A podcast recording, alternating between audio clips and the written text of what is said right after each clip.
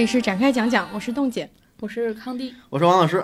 今天是我们的广播电视报，然后这一期因为是呃，其实有稍微横跨一点点一月份，但是因为是正好是呃两年两个年中间相交嘛，所以我们还是按照去年的惯例，我们今天这期就是叫辞旧迎新广播电视报。然后在这一期开始之前，在我们聊任何内容之前，我们先给大家分享一下这一期能够录上有多么的不容易。嗯，对，因为我们选择了一月七号这个时间来深圳找冻姐，因为冻姐在剧组，她也不能离开剧组，所以只能我们过来。我然后我们选了早上八点的一个航班，想的也是时间上更激动，结果就是八点十四分，我们登上飞机不久的时候，就是深圳有两例确诊。就是完美的这个时间映照上了，而且确诊病例所在的区域就是冻姐所在的那个剧组所在的区域。也是我们当你这样说，显得像我现在出现在这里有点问题，你知道吗？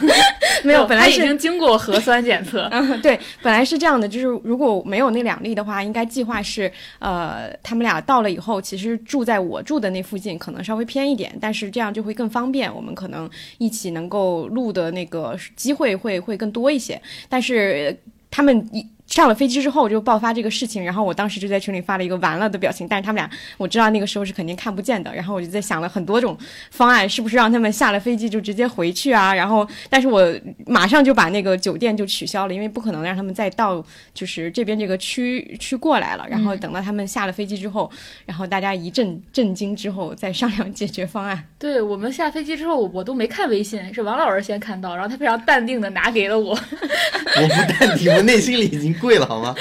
然后当时我们其实迅速想了好多种方案，但现在我觉得我们还是蛮明智的。当然，我们想，如果我们到机场直接回去，第一是。只要你回北京，都需要四十八小时核酸。嗯，那在当时，王老师那个就是我来之前根本没有做核酸，也非常有意思的是，在一月二一月五号你还需要做核酸，一月六号的最新政策就是你来深圳是不需要做核酸。嗯，所以我就没做，王老师做，但王老师做那个，就算我们下午赶下午的飞机，他那个核酸也会过期。嗯，然后就算我们下午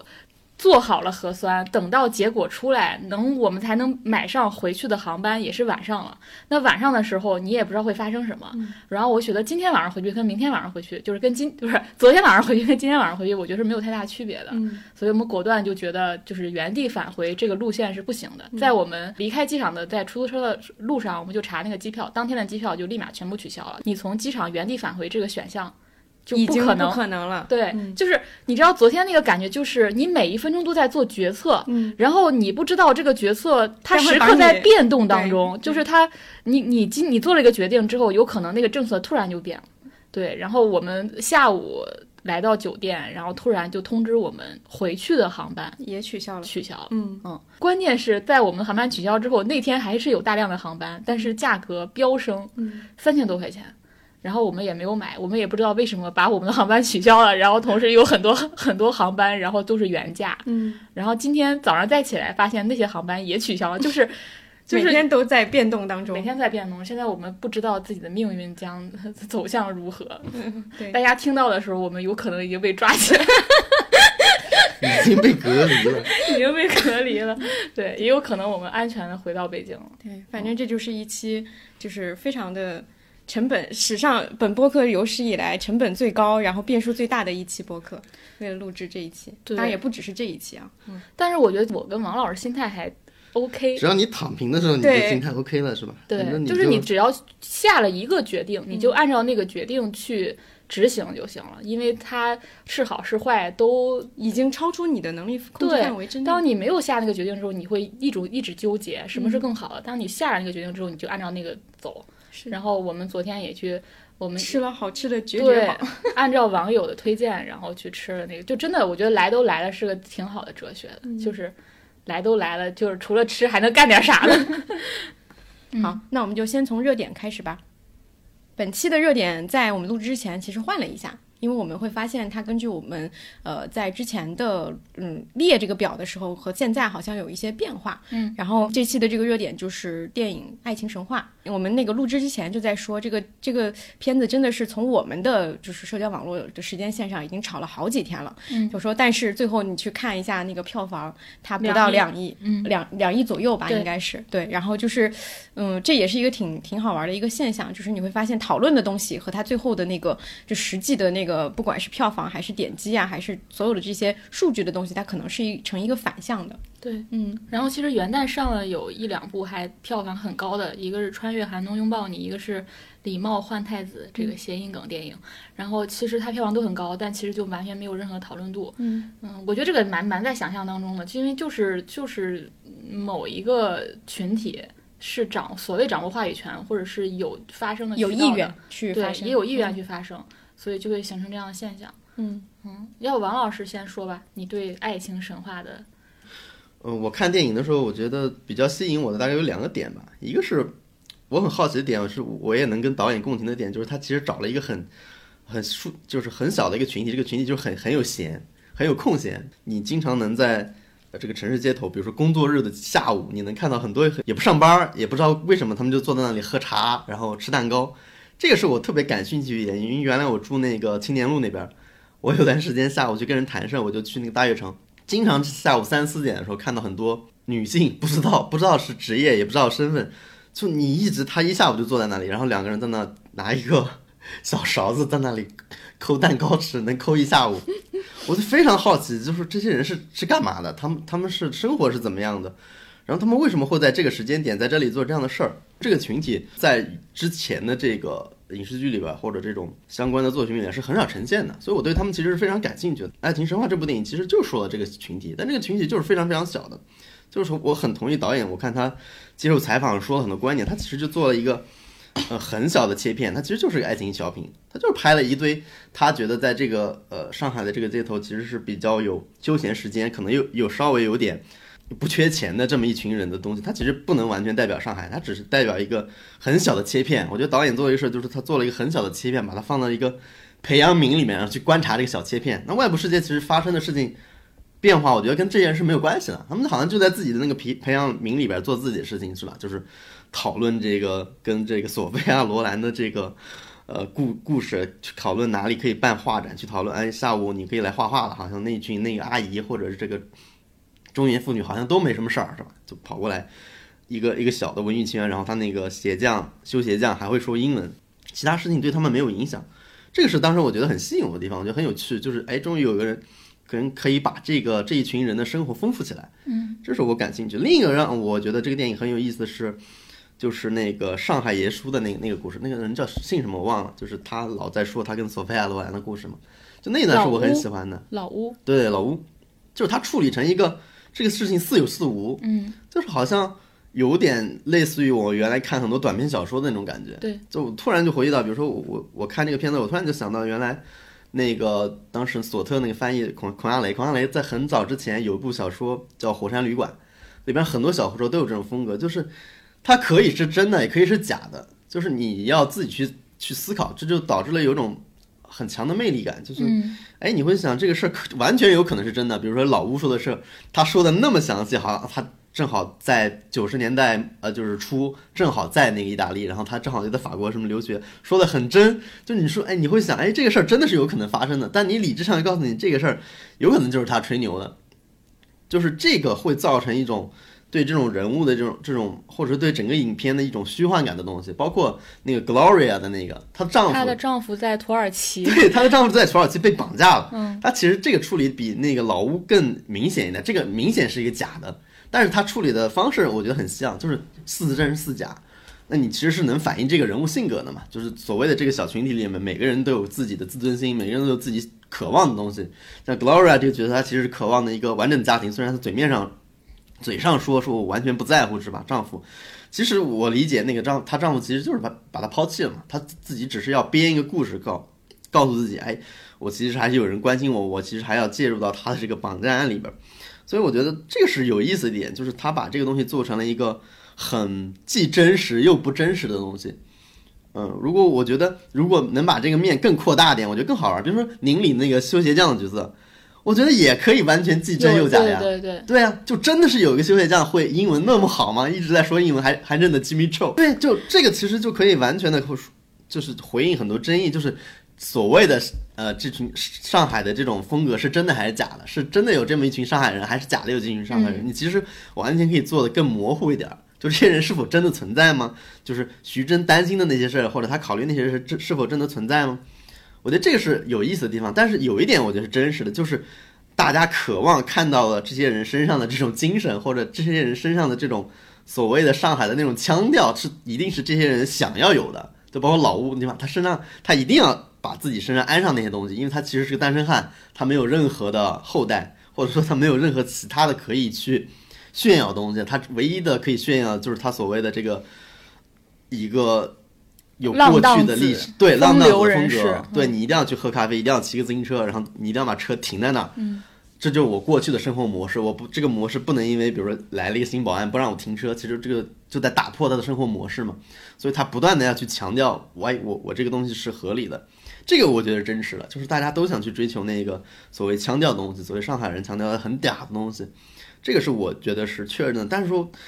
就是究竟能不能代表上海？我觉得这是一个，呃，没有没有多大意义的问题，因为每个人生活都不一样，那谁能代表上海呢？谁也不能代表上海，对吧？但我觉得它能代表是一个每个人都想去追求的一种生活方式，这个是我，呃，我自己觉得特别吸引我的地方。嗯，然后还有一个感受，我就接着说了吧。就我当时看的时候，我想到的其实是冯小刚的老炮儿，就我看他觉得是一个老炮儿发生在上海的事儿。比如说冯小刚当时拍老炮的时候，我觉得他拍的是一种已经消逝的北京曾经拥有过的那种精神气儿，但这种东西已经完全不存在了。后来，然后你看他拍那个北辙南辕电视剧的时候，他其实想拍一种他自认为的新的能代表北北京精神气的群体，但这个群体更可笑，这个群体甚至没有被承认，就广大的这个人民群众嘛，甚至根本不不会去承认有这个群体的存在，甚至会嘲笑他。但我觉得这部片子导演就。非常的敏感，就是他做了一个其实是，就是放在就是怎么说，他找到了一个承上启下的东西，就是我觉得他继承了老上海一点那种被认可的腔调或者被认可的嗲的东西，然后他把这些东西安置在一些很生动的市民生活上，他其实做了一个很巧妙的嫁接，这是我我当时看这个东西很有感触的一点，然后我就想到了过去一整年，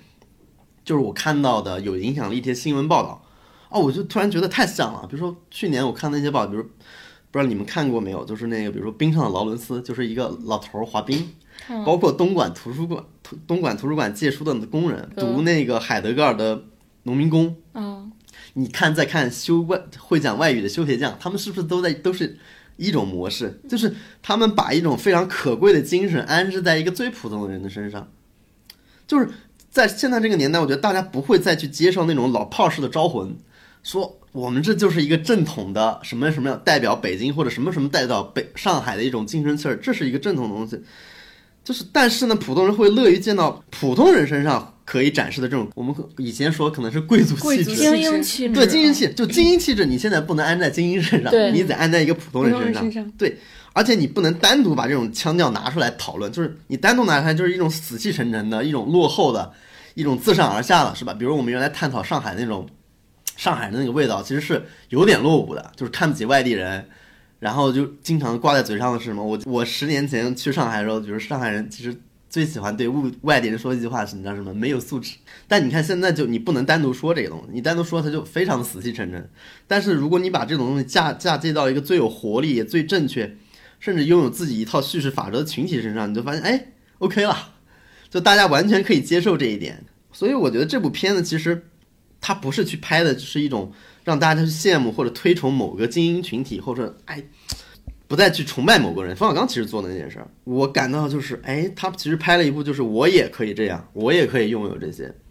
就你拿冯小刚去举例，冯小刚做的是什么？我是这样，你是那样，冯小刚是有一种优越感，非常强的优越感。就我是这个群体，OK，你是那个群体，我们不要混开来谈。我这个群体我自己的东西，虽然可能已经过午了，但是我很骄傲的用了这些。但是这部电影完全不一样，就这这部电影就是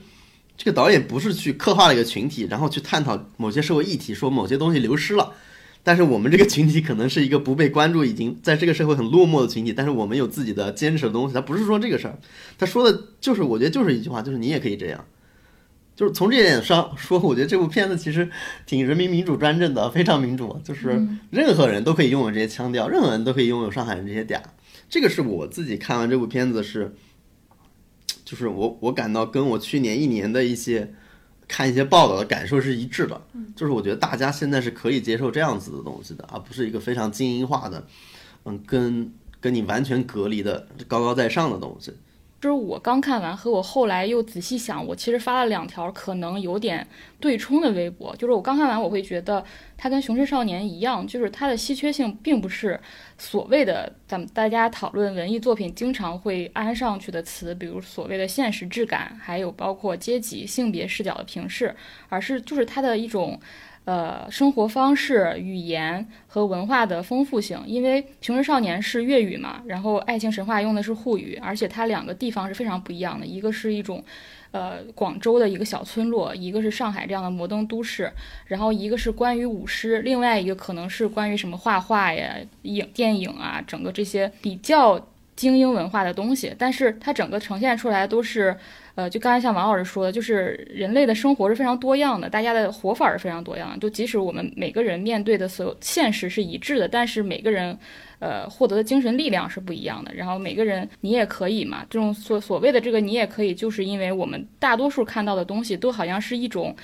呃，比较中心的，或者是比较先入为主、被议题化的东西，好像这个世界之外的世界是不存在的。但是这这两部电影都给我们看到了这个世界之外的世界，还有人是这样的活着。然后它其实是帮助你丰富了你看到的世界到底是什么样。这是我当时喜欢这个电影的原因。呃，他我后来又想了想，就是包括后来不是出来了很多的评论嘛，嗯，呃，就讨论这个电影应该有几个大的方面去讨论它。第一个就是，呃，它是不是代表上海，或者说它是不是有一种，呃，沪地的中心？第二个好像讨论的就是它的女性议题是不是悬空？然后还有一个讨论就是说它是不是在阶级这个层面就是没有做到真实？应该是主要这三个争议吧？是。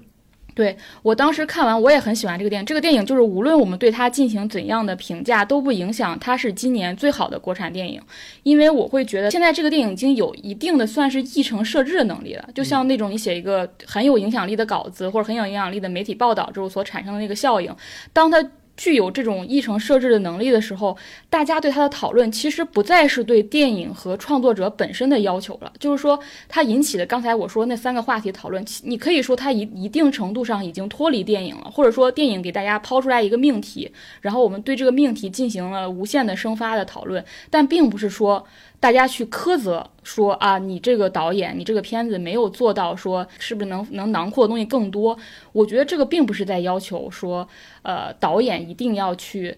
修改自己的作品，或者是他自己不够完整的地方，就是他已经是一个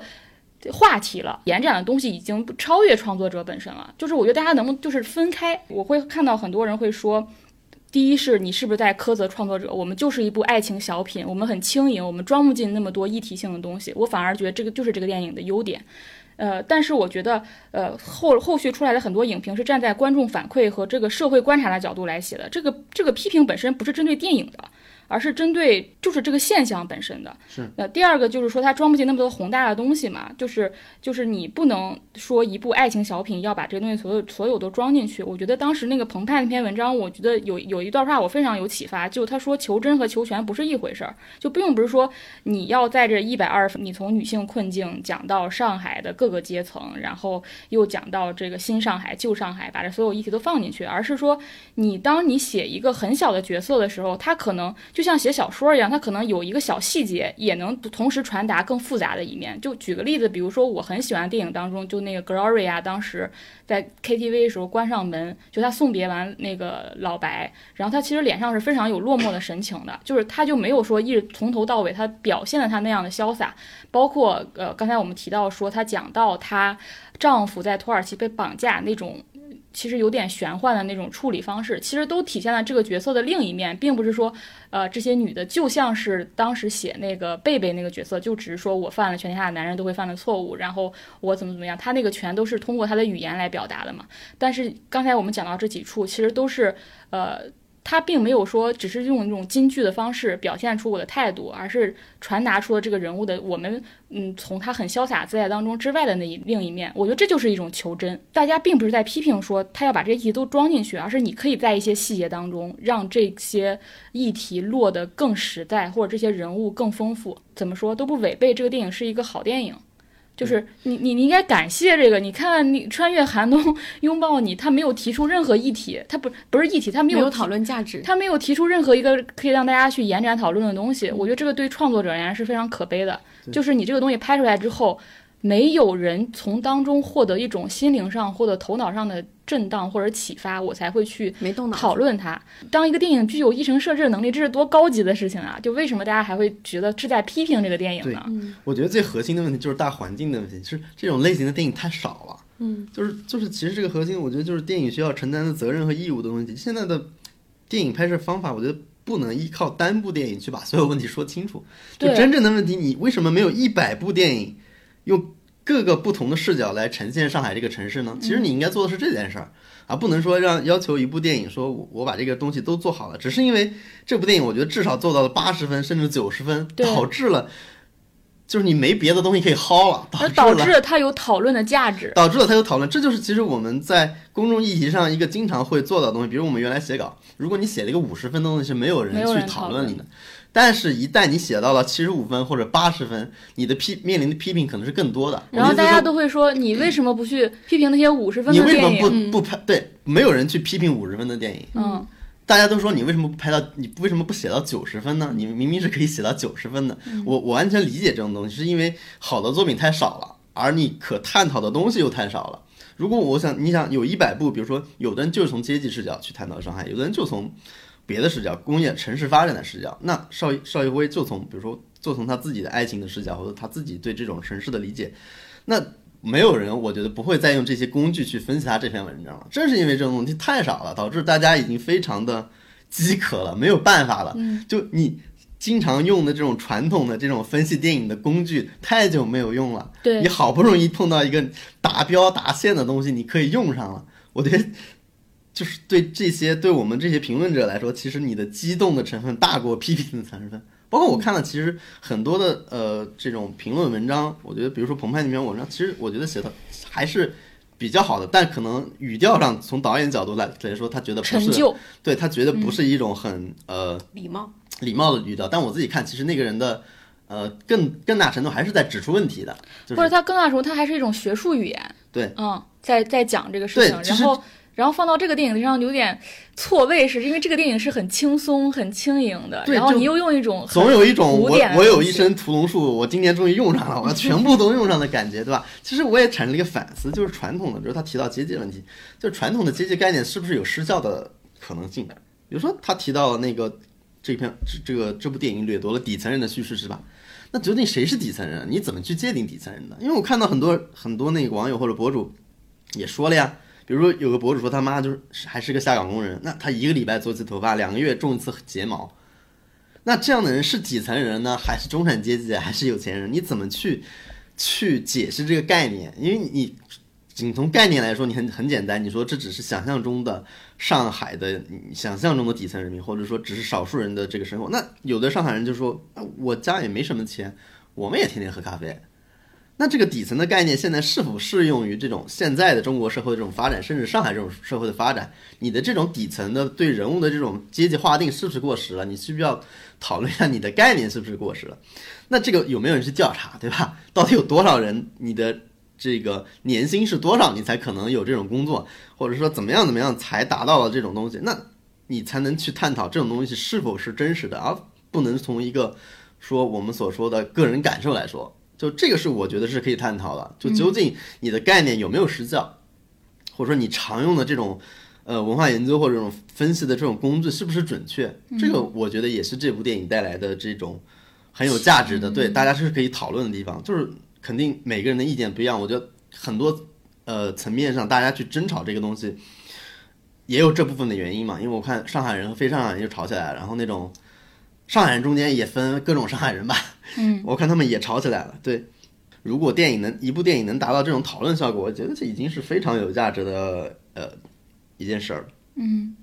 嗯，包括刚才讲到这个阶层，我觉得还有一个问题就是，这个可能也是来自现实层面层面的，就是大家阶层和阶层阶层之间都互相对对方的生活都缺乏想象力。就是就是，或者说陷入一种刻板印象，就认为说，包括你看冯小刚所谓的这个北北辙南辕，就是在强化这种刻板印象。对呀、就他们就是那个样子，就是就是这个作品相当于是给我们拓宽了一点，就像我刚开始说的，就是让我们觉得啊、呃是就是每个人的活法非常的丰富多样嘛，这是我当时喜欢这部电影的原因。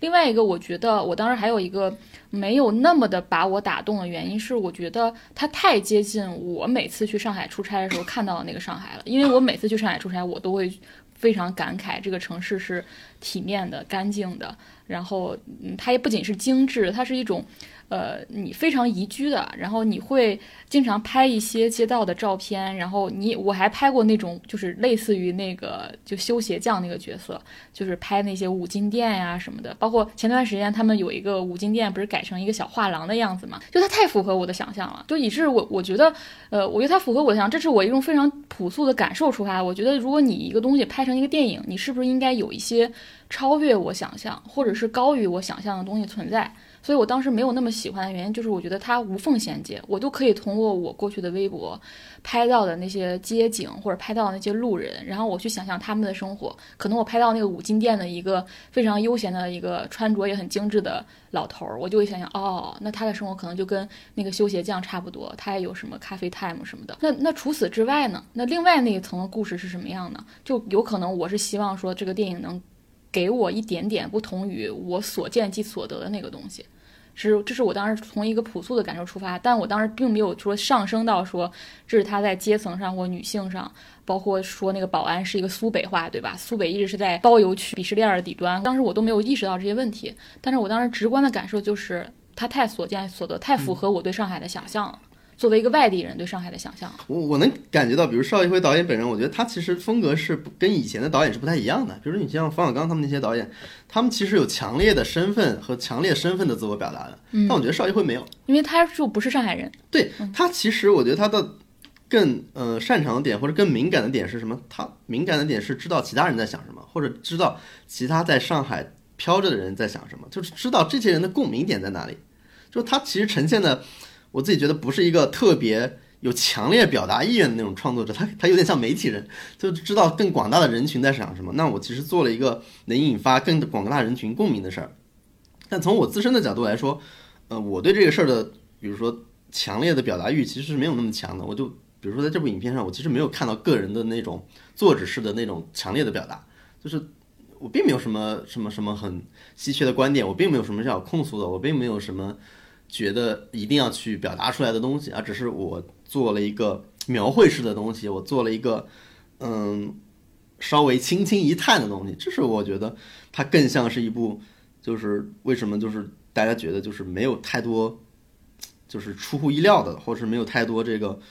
呃，就更内核的、更更核心的、更跟我们想象中不一样的东西，而这可能就是偏向于一个，嗯，怎么说，就是我能想象的那些东西的原因吧。嗯，澎湃那篇文章出来之后，其实很多人是除了我刚才说的那个，第一是你在苛责创作者，第二是你你把这么多重大议题。放不进这个爱情小品当中。另外是很多人真这是真情实感的感受到自己被冒犯了。然后我就在想，为什么会有如此强烈的感情？我我甚至觉得，如果我没有多想一层，有可能我也会有这种感觉。呃，包括我记得我在上期播客的时候聊到线下内容的时候，我不是讲到上海的那个开放麦，然后上海的那个亚洲大厦，整个的那个文化气氛有多好。然后就我又看了很多评论嘛，比如有人就说，其实北京也有，然后只是你没有去发现，或者是呃，你你能谈论这些已经其实是很奢侈了，因为在很多小城市根本没有这些东西或怎么样。我觉得大家说的都有道理，因为我觉得有可能我也在一定程度上和所谓的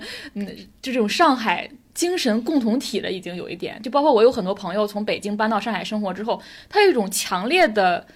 对上海的喜欢之情。我其实很能理解这种喜欢之情，因为你你你在北京，你可能是一个更高度精神上高度紧张的，然后你的生活没有那么便利，你从一个地方去另一个地方非常要跨越非常长的距离，你也很少有那种可以直接散步的街道。你一到上海之后，你会强烈的被那种。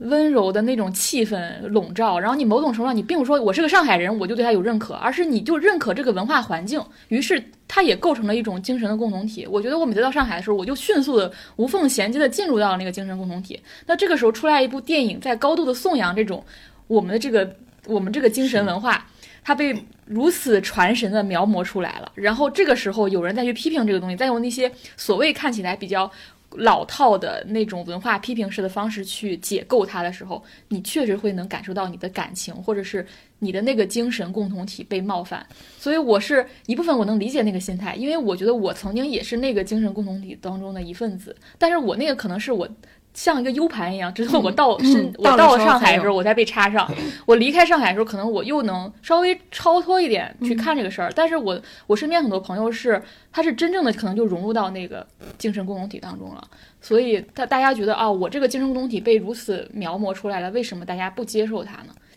不接受有这一面的上海在呢？我觉得这个是一我我觉得这是大家感情上受伤害的一个。最重要的原因就是我和一个城市建立了一个非常深厚的连接。我的精神角落，我的精神角落，你们不认可，你们觉得你不应该写这个角落，就应该写全世界。对我觉得能理解，非常能理解。还是希望大家能能分清两点，就是讨论这个现这个电影产生的一系列争议，不代表在苛责创作者，他依然是过去一年我在大荧幕上看到最惊喜的国产电影。嗯，那我们我们这期的。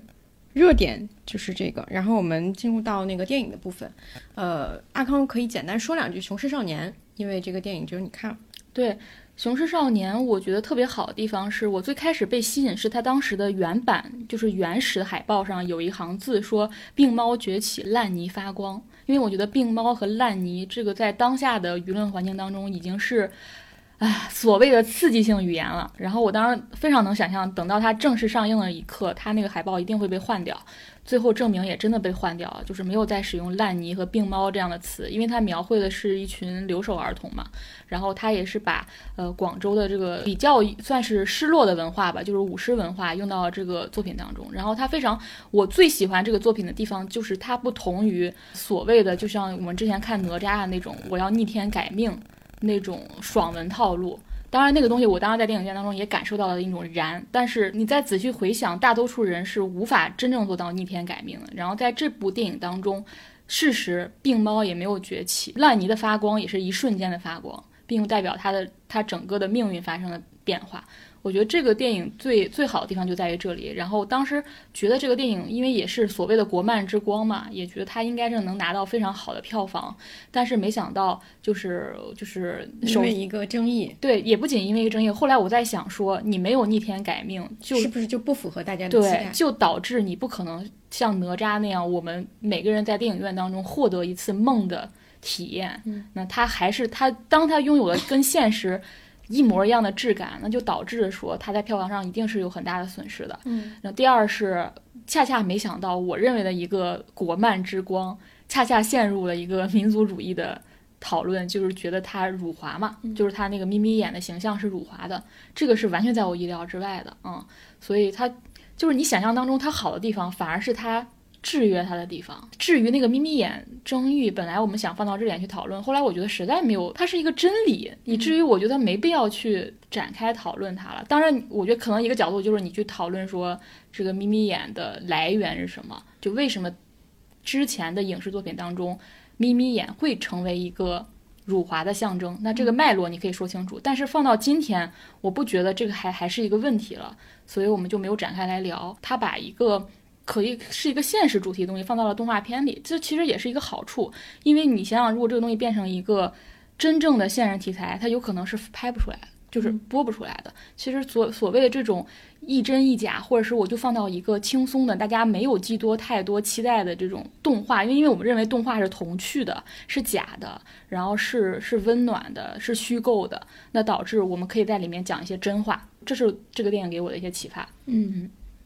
好，接下来我们说一个电影，是一个网飞的电影，就是《不要抬头》。嗯嗯，呃，我我我看了这个电影，其实我会觉得，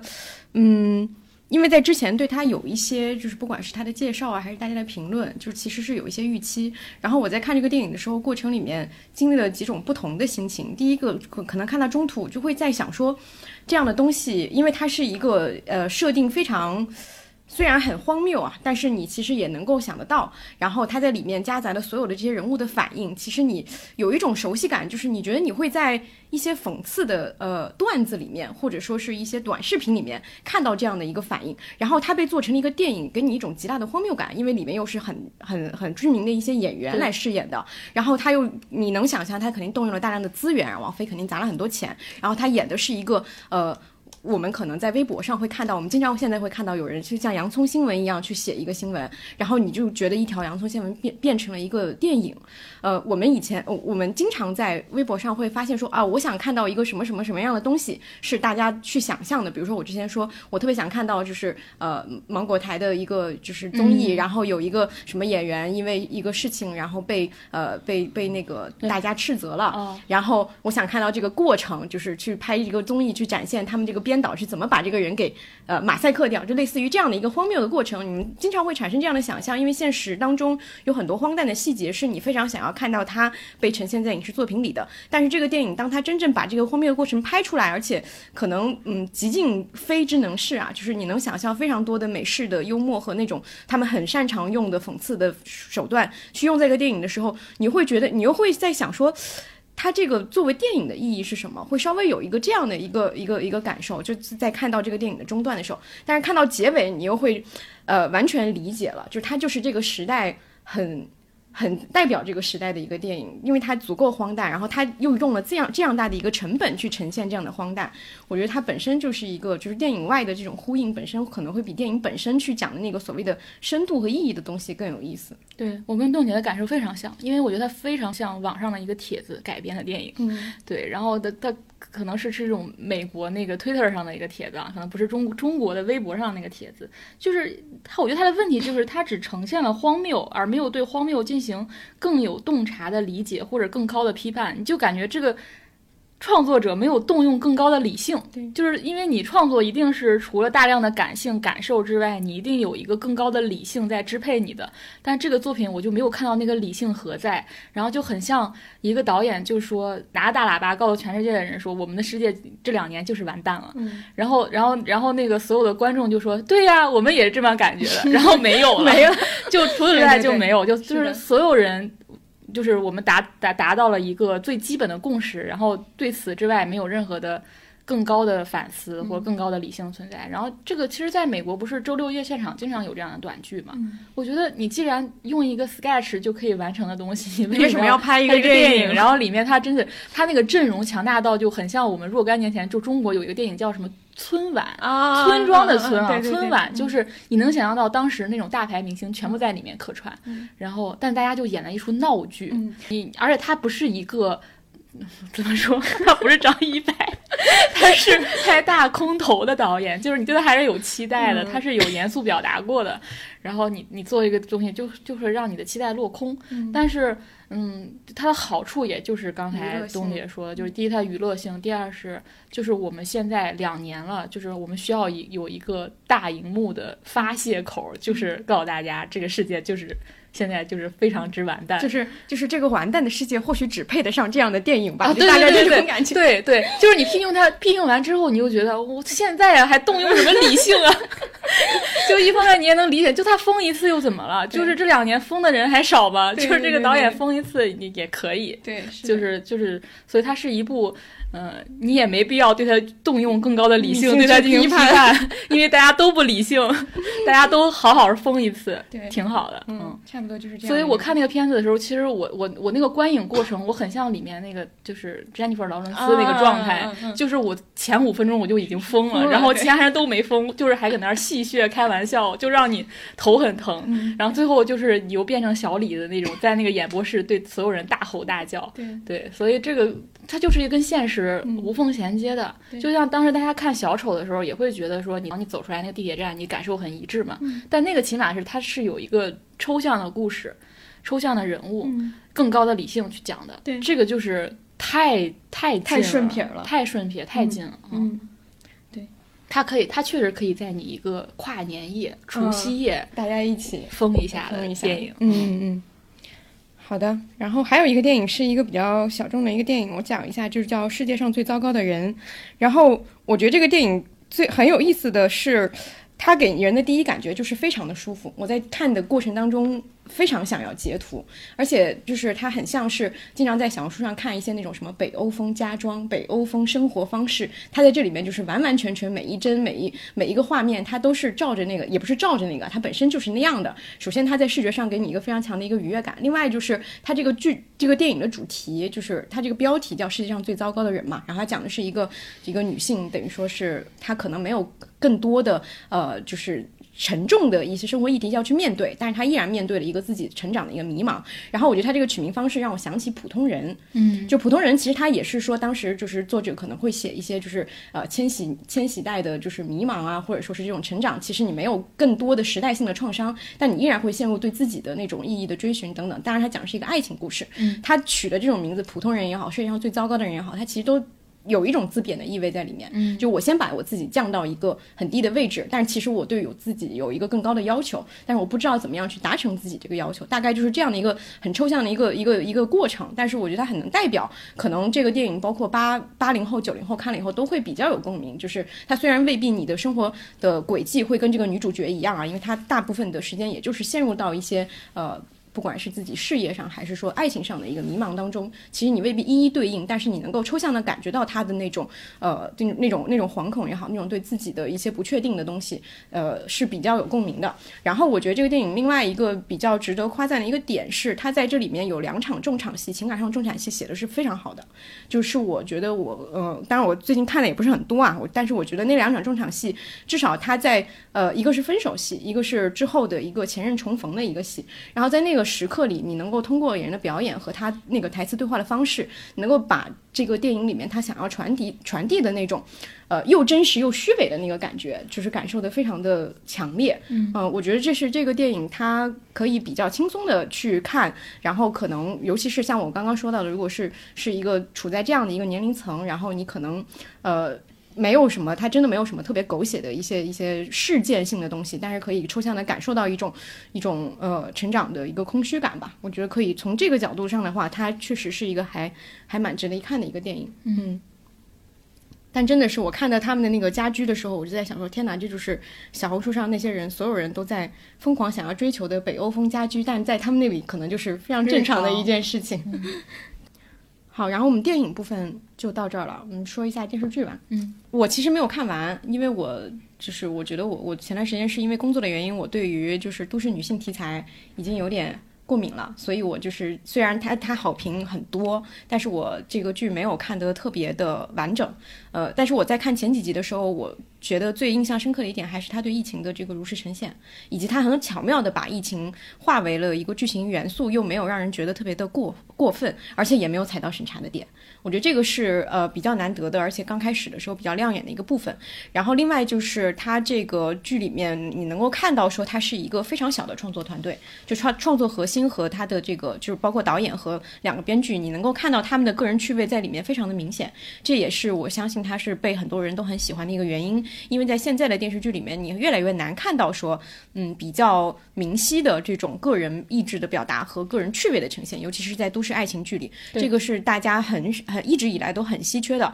我们太多的看到了这种标签化的以及是模式的这种故事的呃都市剧的一个表达，一个人物贴上一个什么样的女强人的标签啊，啊，什么样的一一段爱情关系啊。但在在这个剧里，他难得的做出了一点点。呃，就是像《欲望都市》那样的一个气质，我觉得这个也是很有意思的是，它的创作者也好，以及它的这个剧的大部分的受众，我相信都是《欲望都市》的受众。对，所以他有一种当年在他们的成长经历里面，他们非常非常喜欢的一个类型。然后如今终于做了创作者，或者说作为观众之后，我能够为他，我能够做出来这样的东西，以及我能够看到本土有这样的东西，为他投票的这样一种感觉。呃，但是他同时又是一个就这样的一个群体，在中。在在国内的这样一个观众群里，又是一个相对比较小众的群体，所以它呈现出一种口碑上非常非常高，但它在收视啊，也不是收视，就是在点击率上，或者说在整体的这个数据上，又不是非常的出圈的一个形态。它就是一个非常典型的小而美，而且它也在小而美当中做到了它能做到的最好。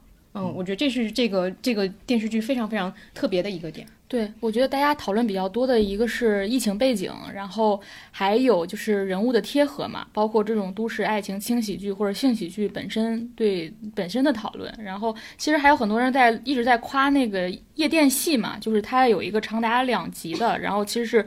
三组人马各自行动，有一个各自的行动线，然后最后行动线又交汇，然后就又报到报到了一个非常高潮的一刻。但其实这种呃好处，我觉得其实调度。就是整个这个调度还是挺巧妙，因为它是一种电影式的调度嘛。然后，但是我其实当时并没有非常喜欢这个夜店戏，因为我觉得太吵了。嗯，因为你相当于有两集的时长都在一个非常喧闹的气氛当中，你就好像你自己在夜店待了两集一样。对，这是我当时其实没有那么喜欢的地方。但而且，其实这个调度在电影当中非常之常见，因为当时后来我采访陈正道的时候，他也说他非常意外，就他非常意外说大家居然这么喜欢，就是这个夜店戏，会觉得这么新鲜。所以我就觉得，其实对电视剧观众而言，就是他们的要求其实很低，因为确实大家没有见过，就是用一些很，尤其是在本土啊，就是尤其在本土电视剧当中，你可能在美剧当中非常常见。他自己都给我举了好多例子，比如说正常人当中哪场戏就是比这个做法高级多了，或者是举了很多美剧的例子啊什么的。就是但我们国产剧还是那种比较常规的正反打的那种拍摄手法，然后一旦有一一点点这种。呃，视听上的一个小的突破，然后大家都觉得啊，太新鲜，太好了。然后那个陈正道说，他因此他还觉得对他而言是一种内卷，就他觉得啊，以后我可以把更多电影能想做的事儿在这里面去尝试，因为他发现电视剧观众是可以接受这一点的。是的，对，这是我觉得当时很多人在聊的这个夜店戏啊，但其实它是一个非常常规的手法，它其实也没有那么难。他说：“你只要算好那个时间，然后你你你你在剧本当中，包括在这个到那个环境当中排练排练几次，是非常好实现的。嗯嗯，这个其实也说明了，就是尤其是这种题材，在国产剧里面，它很难做到像它这么小。”就是我觉得一个东西，它只有呃，它尽量的收紧这个核心，收紧的这种，就是嗯，一个创作团队，它才能够有很多很新鲜的一个表达，能才出现一些非常让大家耳目一新的东西。但一旦铺得特别开，它就变成一个特别，就有一种船船大难掉头的感觉，它就很难，观众就很难在这里面获得一些嗯不同维度的一个刺激吧。它只能是剧情刺激和演员刺激。嗯，就没有就没有像陈道这样的一个团队能够给大家提供一些新鲜的体验，包括像之前摩天大楼其实也是一样。对对对，他们确实就是那个小 team，就是几个人，然后他们的每个人的个人意志都能得到充分的体现，甚至说有一个角色可能就是照他本人去写的，照着其中一个编剧去写的，放了他自己很多的性格在里面。然后他们开剧本会，也就是那么几个人去开，然后可能从早开到晚，导致这个作品就是。我当时看的时候，还甚至想到浪漫体质，倒不是想到他们的气质一样，我想到的是他的创作方式，就包括李秉宪，他的他又是编剧又是导演，他可以充分的表达表达他自己。这里面这个也一是一模一样的。对，嗯，对，我觉得这个是不是趋势？因为接连看到很多这种类型的东西，我自己称之为减负剧。就这些剧，他把一些所谓我们原来必必必必须有的，比如社会议题，比如说一些是关联的东西，全部抛掉了。就包括你，你从浪漫体质开始，然后到之前我们聊过那个酒鬼女人，其实也是这样。包括爱情神话，我觉得都有很相似的地方，就是他们非常明确把一些东西去掉了。就比如说，你像这种呃，就是爱和美味这种东西，一般里边不都会有一些中国传统电视剧，虽然里面也有啊，但我觉得不是很强的。比如说什么催婚，比如说这个买不买房，比如说这个男女的各种问题，都是很俗套的东西。但我觉得他就把自己剪得很轻，不像有有一些可能会。把自己身上贴很多标签去来表达东西。我觉得可能现在有个趋势就是以刚才说的小小团队、小成本去说一个很小的问题，然后它其实在另一个方向有延展，就讨论人与人之间东西，它其实有更丰富的东西出来了，因为你有更多的时间和空间可以处理它嘛，因为你不用再去讨论这个催婚的问题了。就包括你想那我们当时看《浪漫体质》的时候。那个珍珠的父母是一对很酷的父母，你会发现他完全不会去提那个所谓跟社会议题相关的，他其实也非常飘的一个东西。就是我觉得在我自己看《爱和美味》的东西，我觉得里面有这些东东西存在，但它不是那么极致。就里边有很多很酷的人，有很多这种哎，就是不是那种很传统的一个一个中国的那种一板一眼的在那说，都有点飘的角色，就是很很神奇。但是他没有神奇到，比如说。呃，浪漫体育里面那个导演是吧？一边骂人一边哎，突然发现这个人他把自己所有钱都捐掉了，就这么一种呃非常不同凡响的这种这种角色的出现，我觉得会更好玩一点。但是我觉得慢慢的可能是不是有更多的创作者会沿着这个思路去做，就是我们去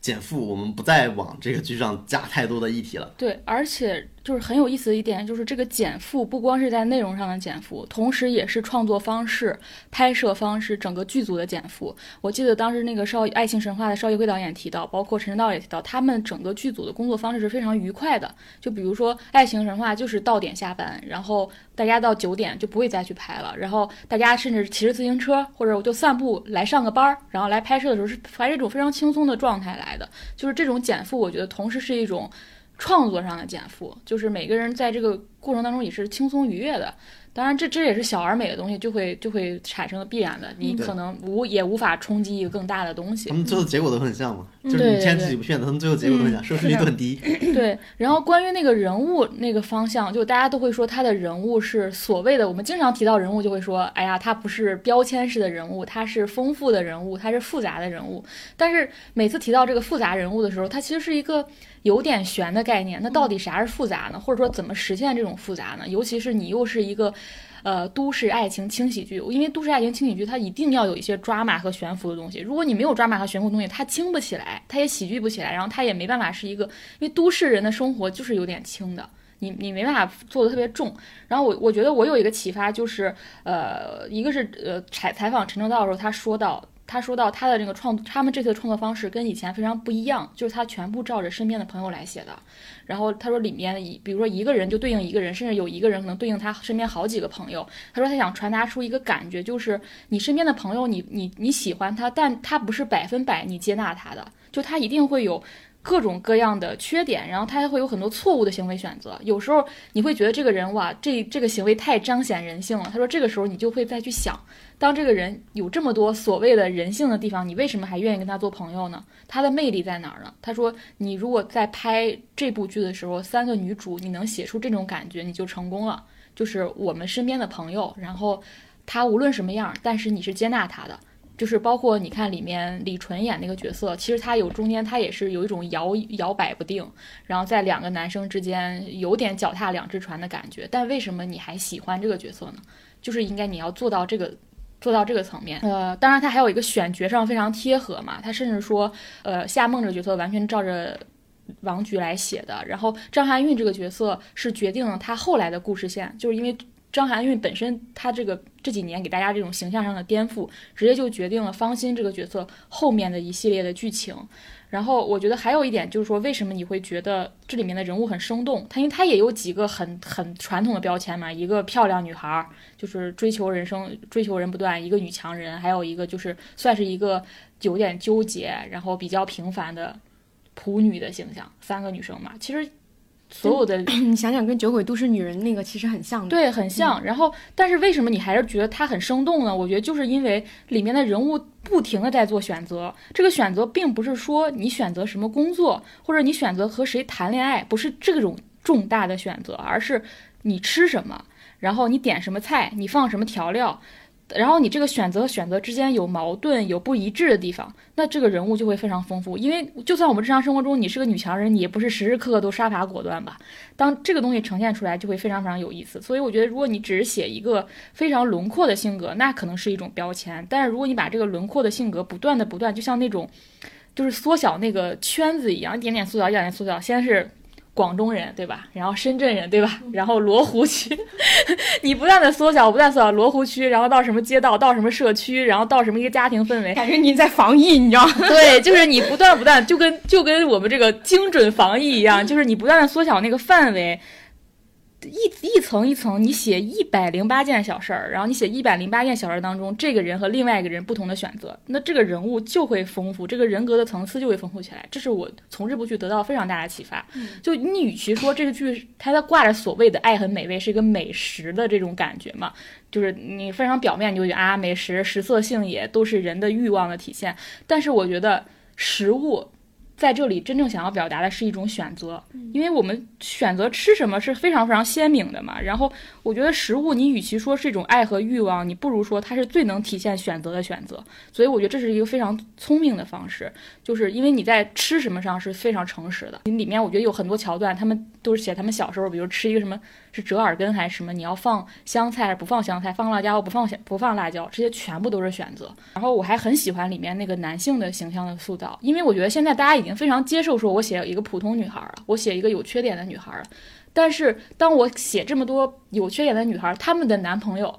他们的喜欢的对象是什么样的？要不然就是很渣。就是你一眼就能看出来那种渣男，然后你就会无限的同情这个女孩啊，为什么她要选？就我们又回到了一种传统的骂男人的套路上，要不然就把她写的非常的完美啊，什么都有，温柔体贴啊，御赐小仵作那样的男性形象啊，每个人都想拥有一个，对吧？但是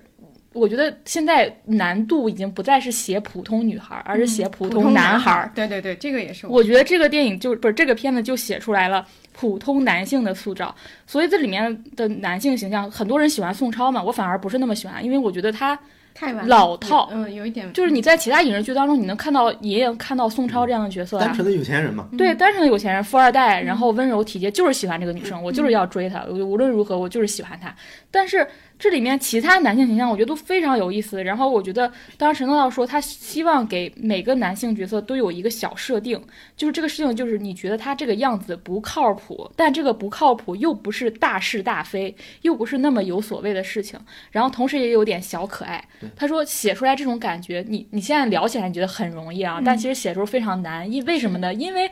你要让这个女主跟他谈恋爱呀，你要让他们有爱情的火花，你让他们有爱情的火花，你又让这个人是个普通人，你还要这个女生面对他的这份普通的时候有一些迟疑和纠结，这个度的微妙是非常难拿捏的。因为你如果只写他一个普通朋友，这个很容易，但他们要有爱的产生啊，这个就很难。所以我挺喜欢其中一集，就是喝酒那集，对他给每个人不喝酒喝酒做了一个小时候的那个嗯。梳理嘛，对对对，对，就是其实很挺重要的。比如说那个健身教练，他不喝酒的原因，他是讨厌别人欺骗他嘛，是因为觉得别人欺骗他，把他的那个小鸡傻了，对吧？就是也会。然后那个宋超喜欢喝酒，是因为他用这种方式交朋友嘛？对，啊，就是就是我阔气，请大家喝酒，然后大家就给我交朋友。其实里面也隐藏一个，其实富二代有点惨，就是说大家都跟你交朋友是为你的钱或者怎么样，就每个人都有一个小小的悲哀在里面。这个片子很大的贡献就是，呃。让我们看到了女主角身边有一个不普不完美的普通男性，同时她也选择了这个不不完美的普通男性，这个是我觉得真正有意义的两性关系，而不是我们把女生已经有丰富的女性女生形象了，但我们的男生永远是要不渣要不完美。嗯，但我们生活当中遇到的人往往是介于两者之间的。嗯嗯，这个也是我之后聊那两个韩剧的时候可能想提到。我还以为我聊小敏家的时候也会提到这个。对对对，反正之后也会聊到。都一样，都一样，因为它是一个普遍问题。嗯。另外，我还很喜欢这里面的感情线嘛，可能王老师一会儿也会提到啊。其实我最喜欢一条线是夏梦和健身教练那一段。然后我当时采访陈道时问他，他说确实那那个条线也是他本人提的，嗯啊，因为他会觉得那个有趣是。那个所谓的你原来不能，你原来不那个感情破裂的原因就是阶级落差，但是你反而跳到了一个阶级落差更大的一个感情当中，然后这个感情同时弥补了你个性当中的一部分。我当时很喜欢一点就是他当时在那个项目会上也是杀伐果断嘛，各种吐槽你们甜宠剧的套路。但是当他和这个男生谈恋爱之后，他在那个项目会上居然觉得这些套路也很可爱啊，他居然能理解了说。甜宠剧的合理性，然后他居然也越看越开心，我觉得那个写的非常非常微妙。对，你跟我那我跟你想法完全反过来。哦，你是觉得那样就俗了是吗？非常，我特别讨厌那种处理。反正最后那个我还还很喜欢一点，就是她们三个女生的那个感情线的速度是跟她们的优势是相反的，就是你会看到那个呃最漂亮、最受男生欢迎的那个女生，她的感情线的进展是最慢的。然后夏梦这种所谓的最在婚恋市场上不太具有优势的，她的感情线是最快的。就是三个女生的这个收尾和她们的优势是反过来的，这个我也觉得是很有意思的。王老师可以补充了。对我其实特别喜欢王菊这个角色嘛，因为她的表演其实我觉得对大家来说也是一个很惊喜的表演。就大家没想到，可能王菊的她其实也不是职业的演员嘛，但他表演就是，哎，让人觉得哎，好像他就是介于一个专业的演员和一个普通人之间，就是非常合适的一个角色，让他演出来了。然后我很喜欢他在跟健身教练谈之前，谈恋爱之前的他的那些角色的塑造，就是他们谈之前，我觉得这个角色。在原来的这国产剧或者中国的这种呃电视剧的形象是非常少见的，就是他其实是一个，比如我们可以说是高智商，或者是喜欢去奋斗的那种，就是他渴望更高爬攀爬更高的这个山峰的这种一个人。她跟她的男朋友分手之后，我我以为大家这个片子是想去探讨一个比如说女强男弱的这么一个关系，是吧？所以我就非突然之间他就找了一个更弱的一个。所谓的我自己会觉得很符号化的一个，作为健身教练是什么？内心单纯，但是我的肌肉很强健，但是我又完全不提这个人的家庭，只说他来这个地方是想奋斗，我可以去买房。他其实我觉得是非常符号化、非常简单的一个 一个东西，只是为了让这个女主角陷入到一种所谓恋爱的一种，就是我不论什么理由都可以去恋爱。就我就非常不喜欢这种处理，因为我当时看那个剧的时候，我正好在看另外一个已经去世的一个诗人的散文集，叫马燕。就我在看马燕的散文集，然后后来看到那个他去世之后，他有个朋友去回忆他，他写了一段话去评淡马燕。我觉得在可以非常适合就是前期的王菊的那种我对王菊这种角色的期待吧。我觉得她就是一个温柔的女性主义者。就王菊这个角色其实不是很强硬，但是她其实是很坚定的。我觉得她是有自己内内在的那种尊严感的。就是哪怕她会有一些，比如说在男人面前或有一些小女人的表现，比如你看剧里边会有这些东西，但是她始终不会放弃自己独立性的东西，或者不会放弃自己追求那些东西。这就是为我为什么不喜欢他跟健身教练谈的原因。就是当你一旦去把这个东西合理化，就是说我突然遇到了一个所谓正确的人或对的人之后，我其实所有的东西都变成了一种没有意义的东西。就是比如说爱上甜宠剧那个，我就觉得太奇怪了，就一个人怎么就是因为。突然之间，我陷入到一种恋爱关系里，我所坚持的或者我所认为的一种呃趣味性的东西，就会发生了完全的转变。就我觉得这是一种对他原来自己追求的东西非常严厉的斥责。我觉得他就斥责自己，是说，那那所谓这种选择，那意味着他自己之前的追求，比如说找一个可以更高攀登的山峰，找一个甚至是可能，我觉得我以为他。后来去你是找一个比他可能更高一段的东西，或者是怎么他去处理这种矛盾的关系，就完全的消解了他之前的这种困惑，或者是完全的消解了他之之前的这种，呃，我觉得是应该很有意思的一个地方。到了一个很庸俗的，就是我们遇到一个正确的人，就哪怕是我们阶级差异很大的人，爱都能消解消解掉这些东西。我觉得是非常老套的处理方法，就是爱可以消解但是我觉得他没有他没有颠覆性的认知，他只是他只是意识到了说。也也有人为什么喜欢他？理解了有些人会喜欢甜宠剧的原因，就是我觉得他没有说他完全就是颠倒过来了。我觉得他只是帮他打开了一一个理理解普通人的方式。我倒觉得不不不见得是理解了，而是他完全沉浸在这里边了。但只是因为爱爱克服了所有，这就是我觉得没有意思的地方。我原来以为这个角色可以更多样一点，对，就是搞到那这个所谓的解释，就是搞到最后可能就是他自己的问题。我不应该去。考虑那个这个人是不是比我强，或者这个人是不是收入比高，这个人是不是保证我的生活很多东西，但同时又不去损害我的独立性、我的自主性、我的骄傲的东西，他就完我我会觉得他完全把这个议题就就抛开了，就没有价值了。你前面塑造的这么一个形象，就变成了一个非常普通的人，就是又回到了一个传统的这个恋爱关系的角色。本来我觉得是一个很新的东西，就是你可以完全做一个很新的探讨。本来我觉得王菊这个角色是一方面，她是一个。有意思的女性，一方面她其实是一个值得尊敬的人，我觉得我其实还蛮喜欢她跟她那个前男友的东西的。你看她其实在克服一些，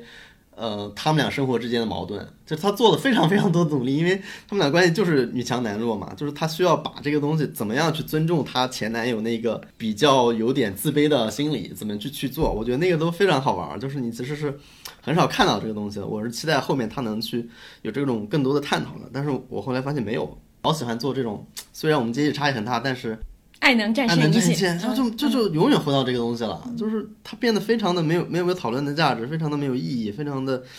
就带过去了。当然了，他最后有一个反思，他就是说，他也没有用爱战胜一切啊，他就是说，在这个男生面前，他觉得，因为他从小是被期待的嘛，就是他好像他一直优秀，他就永远得优秀，他好像被架在那儿了。嗯他突他跟这个人的相处，让他觉得他可以从那个位置上下来，他可以获得那一刻的放松，而且这个剧的结尾其实是开放性，他并没有和这个男生就怎么样。你看其他人其实是一个是呃一个是直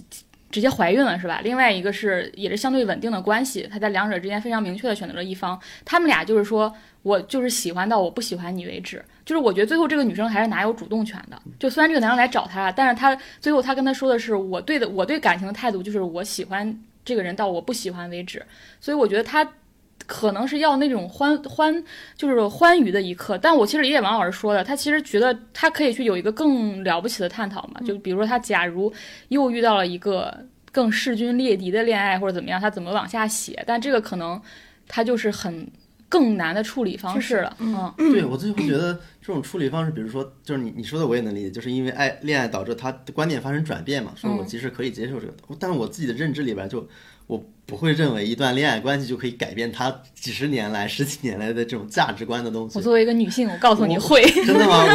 我真的我感受到了一些对，我真的完全不能理解这个。我我之前因为看马燕那个，他也提到波伏娃嘛，他自己因为波伏娃波伏娃跟萨但特谈恋爱是嘛，这个世界上有多少那样高高生命能量的女性呢？我觉得，我觉得那种就包括我们之前讲，就是我当时跟吴文光录播客的时候，他讲了很多女生不都有一个情感黑洞嘛？本来她飞翔的非常好，飞翔的又高又好，但她遇到情感问题的时候，她很会坠入那个黑洞。然后这个他说这也是女性高贵的地方，或者是非常可难能可贵的地方。他说当当然有的人就算坠入那个黑洞，因为他有极其强大的生命能量，他就是可以从里面重新飞起来。但是大多数女性，你不能要求一个女生是拥有如此高的生命力量，大多数人是没有的，大多数人就是就是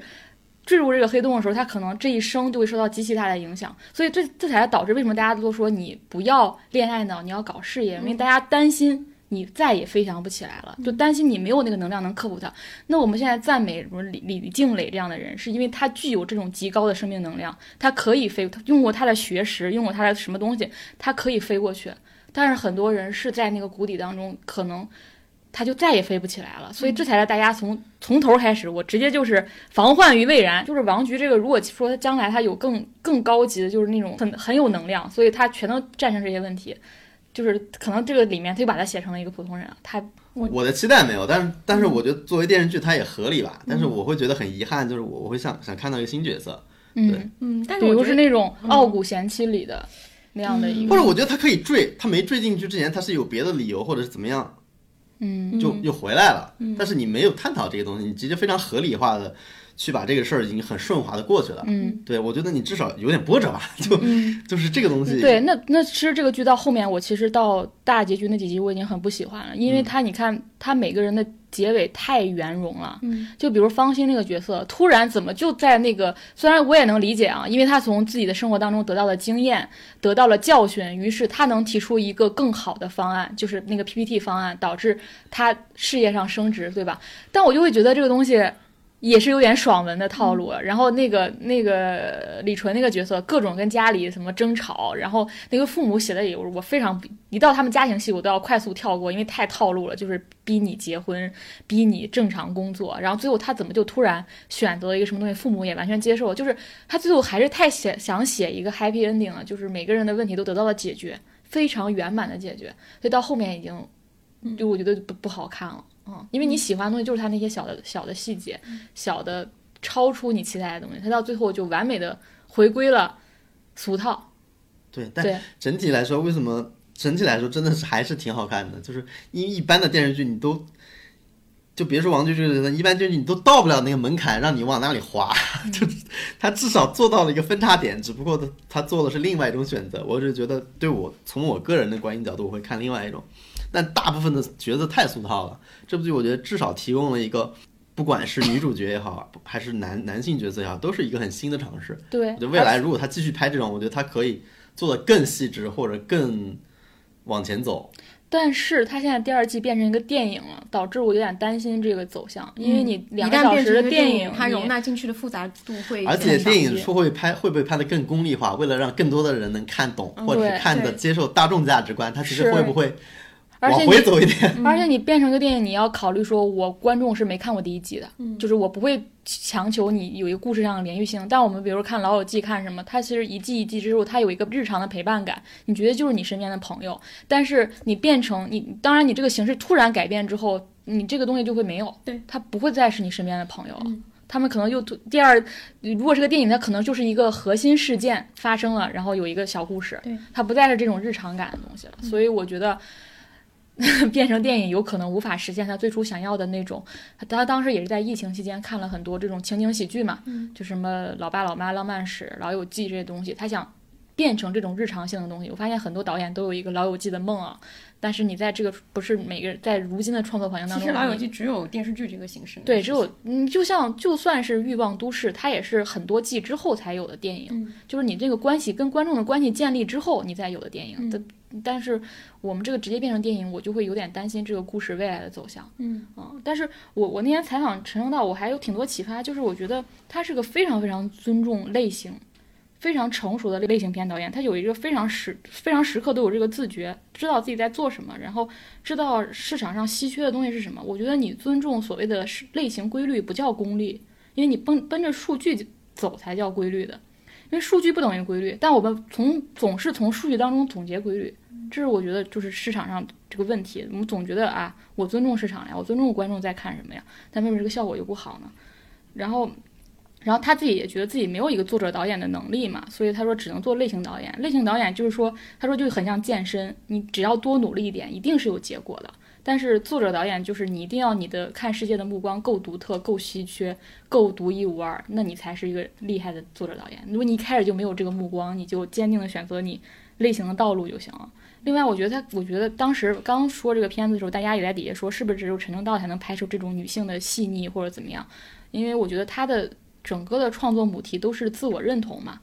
因为他自己的身份也好，他自己的成长经历也好，所以你看电影当中，我觉得其实他最应该分享的是他怎么巧妙的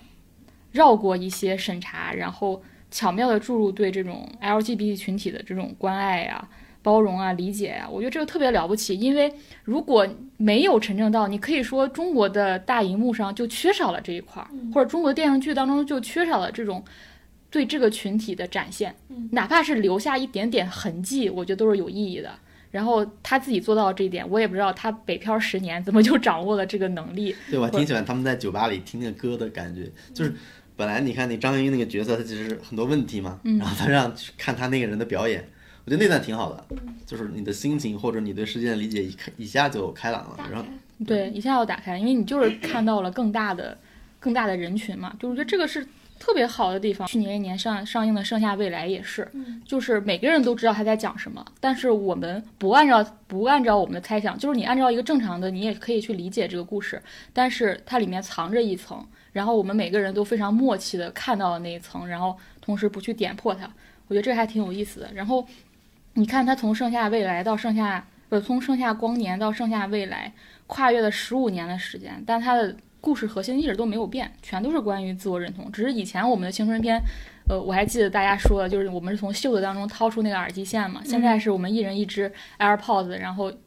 就藏在那个头发当中，就是像这种非常细就是细节的东西，就是我觉得。你看，一个四十多岁的导演依然可以把握住，就是因为你你抓住那个核心就好了。他当时给我讲了一个很大的启发，就是你看青春片，就是以前他们说他是他们小时候那一代，就是呃一出生就想证明自己的不同，所以我要听什么很高级的摇滚乐，我要去什么很厉害的影展，就是我跟别人不一样。他说我们这代人不一样的地方是，我们一出生我们就有，我们就跟别人不一样，就是我们就有工具了，就是我们有表达自己的工具了，就我们有朋友圈，我们有微博，我们一开始就可以宣扬我们跟别人不一样。那但是这一代人的困惑变成，当我宣宣扬跟别人不一样的时候，他已经到第二步了，那我该表达什么，然后该隐藏什么，就是。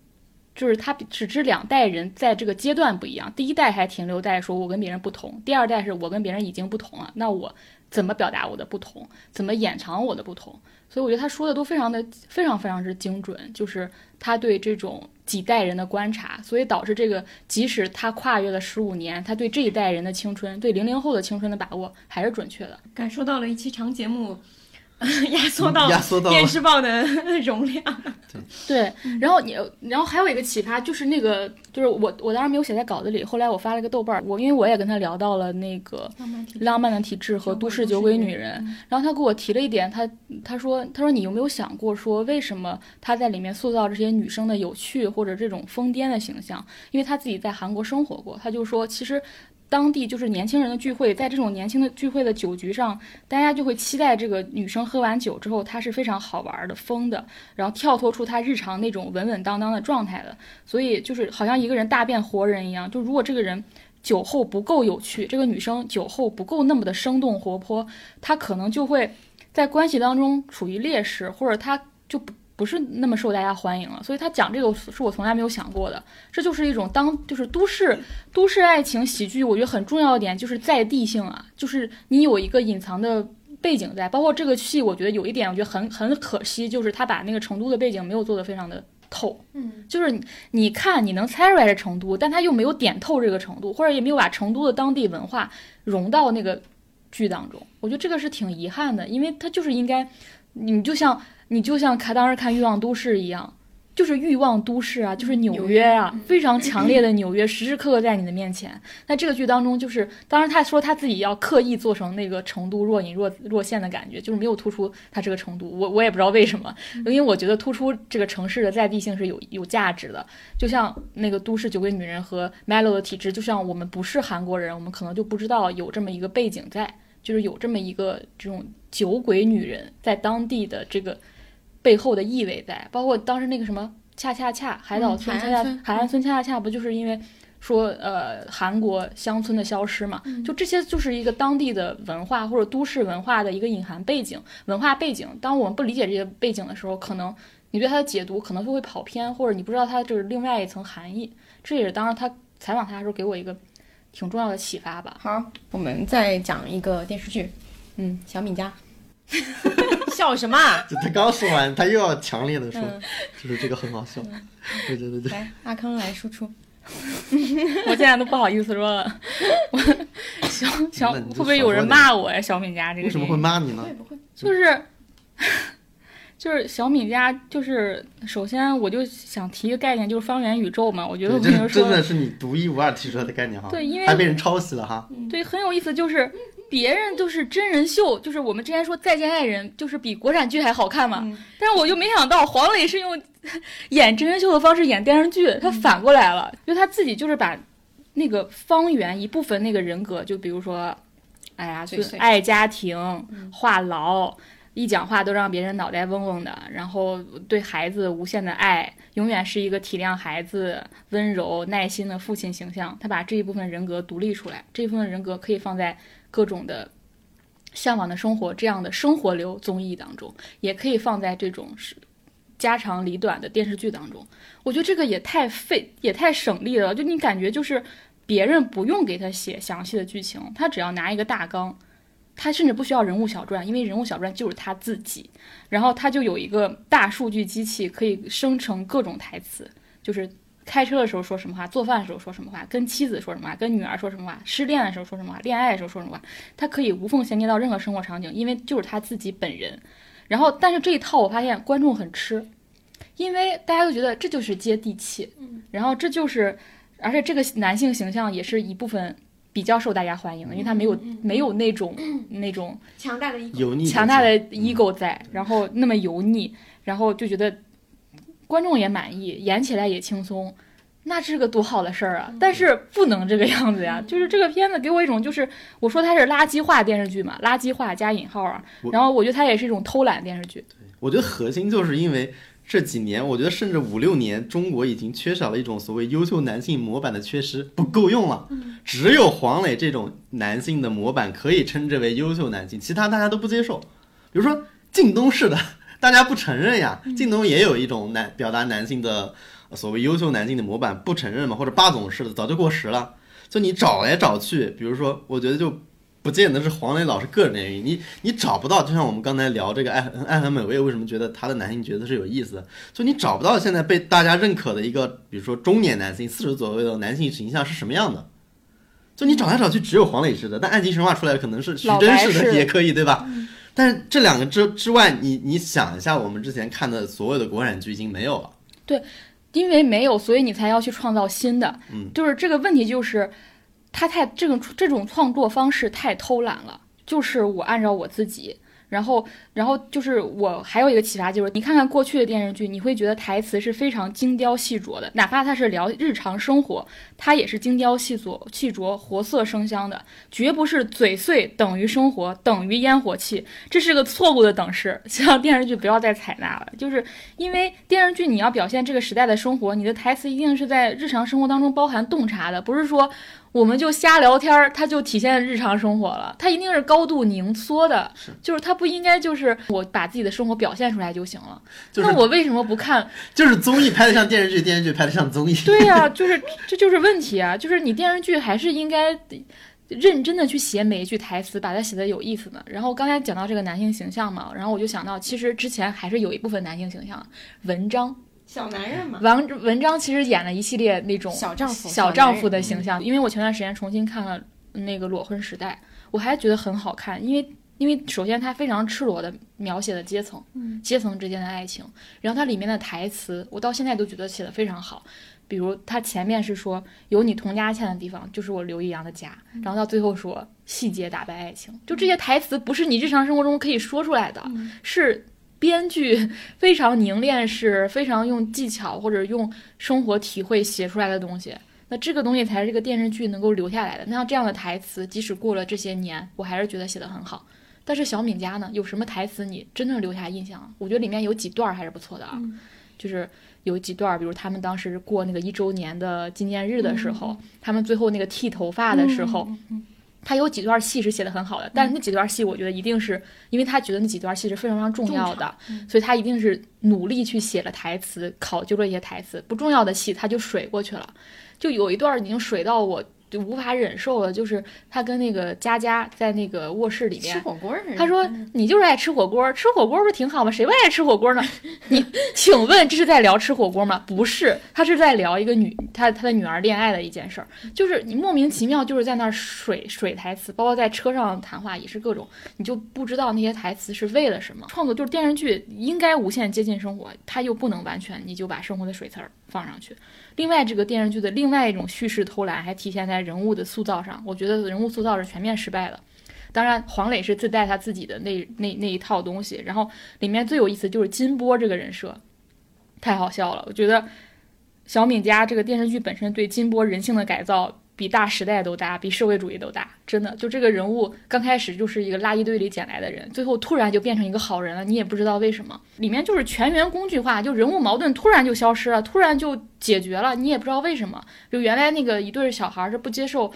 也不是不接受，就莫名其妙中间他们要分手一次，最后又和好。就是，然后又突然要得癌症，强加了很多东西。我觉得这已经不是狗血来解决的，我觉得就是一种你人物塑造上的失败。然后，呃，除了黄磊，就是比如说你拿小敏来举例吧，就是，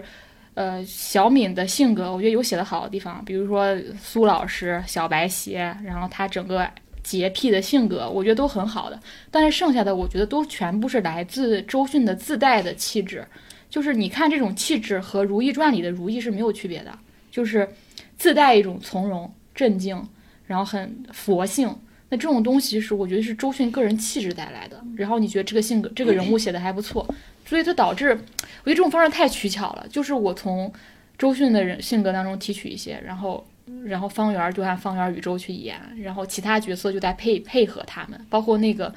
他妹妹那个角色也是非常工具化，就是这就是我觉得这个剧的问题吧。但是这个不太好的地方就是你如此偷懒的方式还是很好的市场效果，就是观众是认这一套的，观众甚至会觉得这个就是体现了我们的日常生活。嗯嗯，我我补充一下，就是有时候很难就是区分的是到底是演员改造了剧本，还是剧本嗯顺应了演员。我觉得这个可能是就是也有一些。他们自身的那个气质无法被拧过来的部分，就是就呃就是可能有时候就是可能那个剧本有意图的是是是去想要塑造一个类型的形象，但是演员如果他自身自带的气场非常大，他会把那些东西都给带淹没掉。对，带带上他的那个方向，也嗯是有这种现实情况的。就这个确实是，我觉得刚刚说的这个，一个是可能是制作层面层面上的东西，一个我觉得还有一个很典型的呃事情是，你会发现，嗯，我们在就刚刚我们强调聊的所有的东西，都会有一种就是我们在塑造呃所谓的都市当下的男性和女性的时候，我们其实是对女性就是对她的复杂度。刻画的是不够的，一个是呃，她其实比如说像像小敏这个角色，我会想象说一个中年女性，嗯，她要面对这样的一个爱情的一个议题，她其实不只是爱情议题，她一定会有更深的她自己自身的原生的历史，以及她的家庭、她的亲子关系等等这些复杂的东西，你都能够想象到。然后，但是对这个复杂程度的抓取是很难的，包括像刚刚说王菊那个角色，为什么他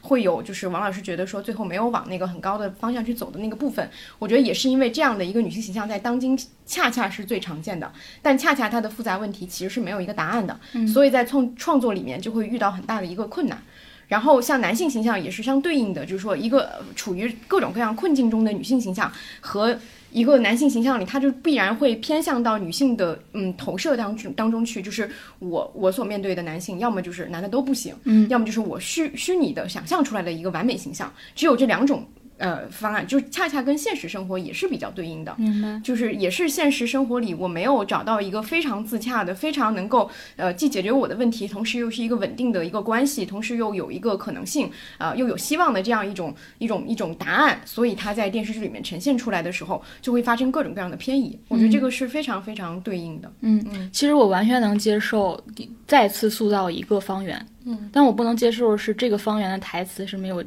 没有去、去认真写写的。另外是我觉得他跟方圆不一样，你看方圆最后他的命运就是他开网约车嘛，他其实是比较放弃自己的事业，或者去开始配音或什么的。这个里面这这里面这个这个这个角色叫什么，我甚至都忘了。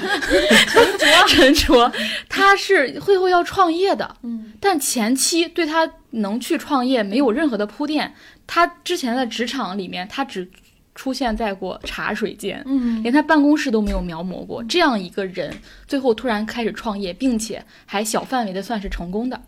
就是这个，我觉得他不是跟方圆在剧本上本身是不一样，是有区别的。但这个区别为什么没有被抓住？嗯，嗯其实他是不是说他是一种天然的偷懒？是我不知道为什么会出出现这样的情况。我觉得他是可以不一样，可以在大致范围内一样的情况下有不同的。这个剧最后还有一点让我大家很迷惑，很多观众不喜欢，就是为什么全北京那么大，你可能一个九江完全复制过来了。一个九一个一个九江人在北京，他们一一家三口和另一家三口，好像那个爷爷跟奶奶要，爷爷跟姥姥要谈恋爱，然后爸爸和阿姨要谈恋爱，然后这个我要跟那个那家的男孩谈恋爱，就是好像祖孙三代都要在一起，就是为什么呢？所有人物都能碰巧遇在一起，就是又遇到当时毛尖老师说那个问题，就是全城市只有共同一个餐厅、一个健身房、一个公司，所有人都要见面。嗯好的，那我们再聊一个国产剧《对手》，王老师来吧。我觉得它好看的原因可能是两种要素的叠加吧，就一个是谍战剧天然的有刺激性嘛，但另外一种就是我觉得比较罕见，就是它其实加入了平头百姓的这种生活里的诙谐这个东西，然后把这两种东西叠在一起就会非常的好玩。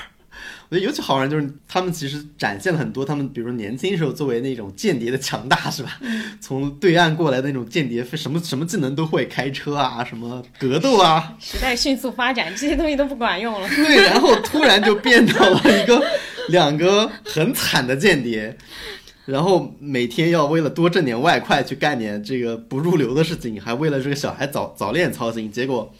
最后还买金融产品爆雷了，是吧？然后在这个都市化的场景中，还要做很多。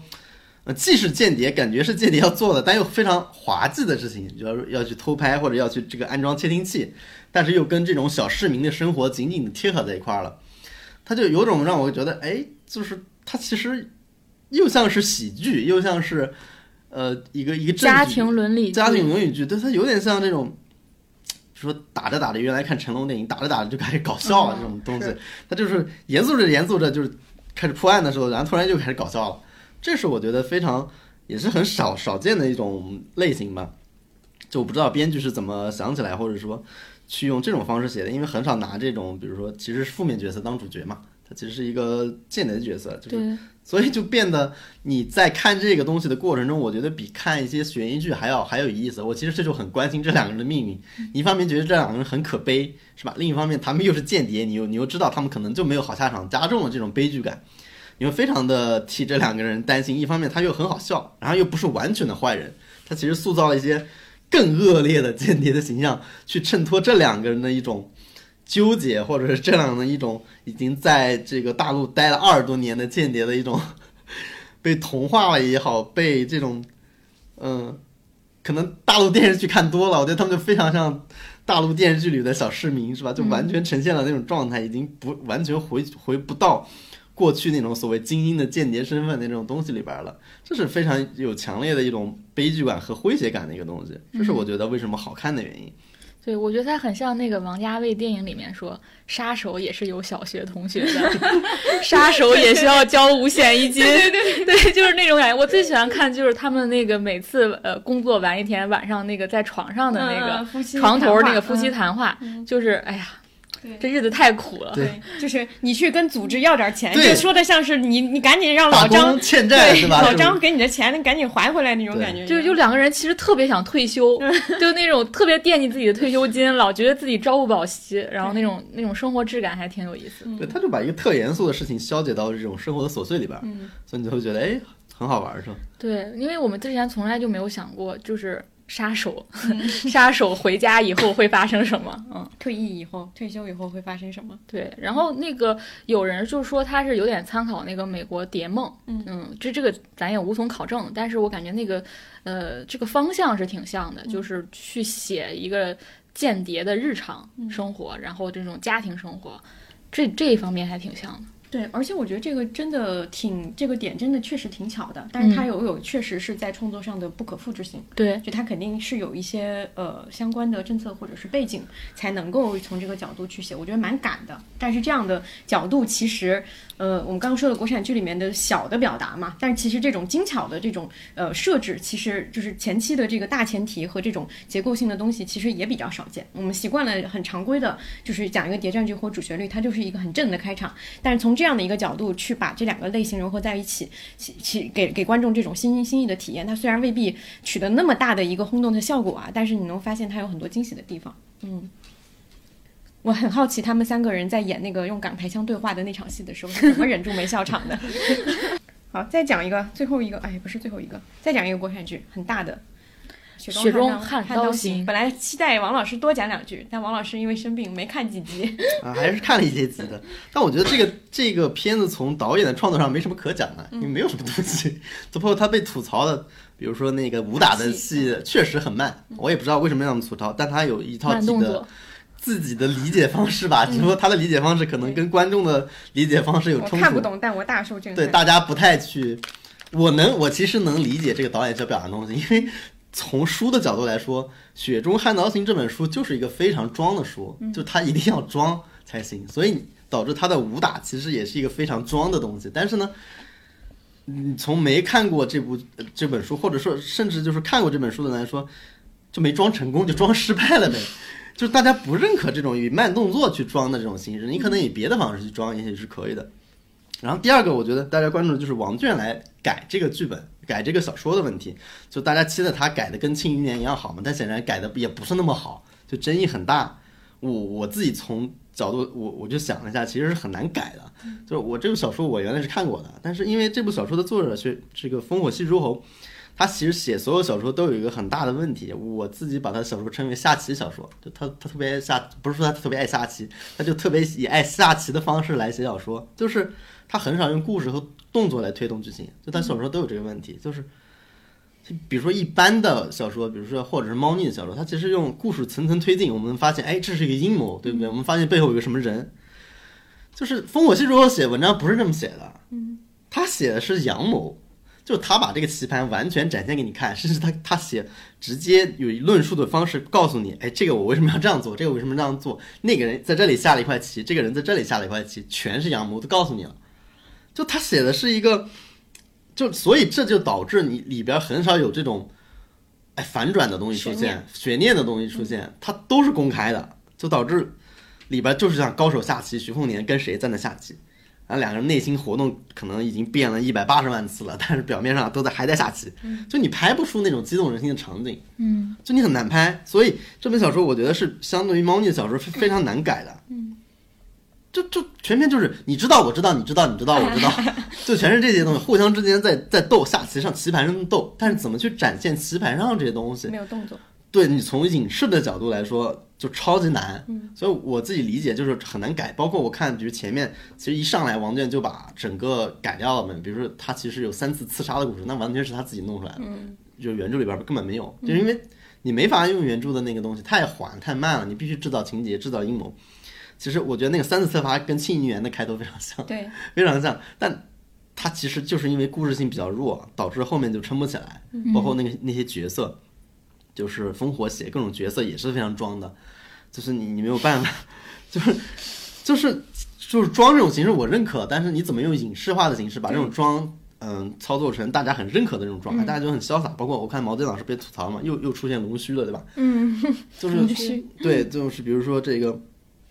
那个男胡男主夫人也有龙须，嗯，对，就到处都有这种东西，行也有是不是全国只有一种造造型师，还是怎么回事？我也不太理解，就造型师的世界是怎么样？是不是因为龙须很潇洒呀，就可以飘飘然？对对对，可能是不是这个造型师这个圈子也没有什么创新啊，也在吃老本，就导致大家都用一样的东西，还是一个师傅带出来的，就是而且确实张若昀就是，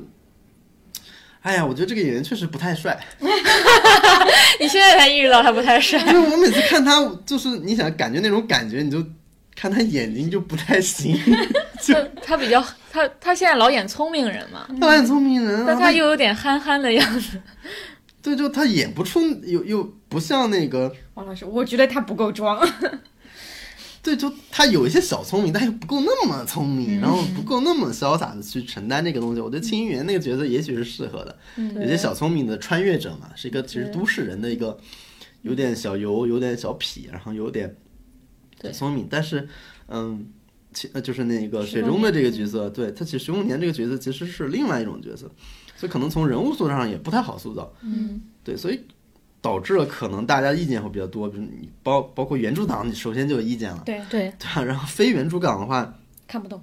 看不懂，我觉得可能是看不懂。对，我真的看不懂我也看吧懂。？我知道剧情，我我前面我也也有点懵逼，我也不知道在干嘛。嗯对，然后后面每个人物出来之后，我大概知道，但是其实做了非常大的修改，嗯，就包括那个原来演二王子的那个人出来，他他去演了个什么角刘色？端端，对他其实那个角色本来也不是很重要的角色，嗯 其实加上故来了。意又要做一些庆余年宇宙的呼应，对，对然后反而会让人混淆。其实，就好多人会说，为什么你你就好多人会说，为什么你们能看下去《庆余年》，看不下去这个？我还真的认真的想了一下这个问题。我觉得我我首先我肯定不是男频网文的用户，因为我本身就不喜欢看男的装。但是为什么我能受得了范闲装呢？因为我觉得有一个很重要的转折是滕子京之死。啊，那个滕子京之死让我看到他的脆弱和平等的一面，嗯然后我接受了这个人物，我觉得他的装的另一面是他有装的另一面，然后他有非常人的那一面，然后他想要捍卫的东西是非常明确的。这里存动机出来了。对，这里面我我我可能还没有看到啊，但是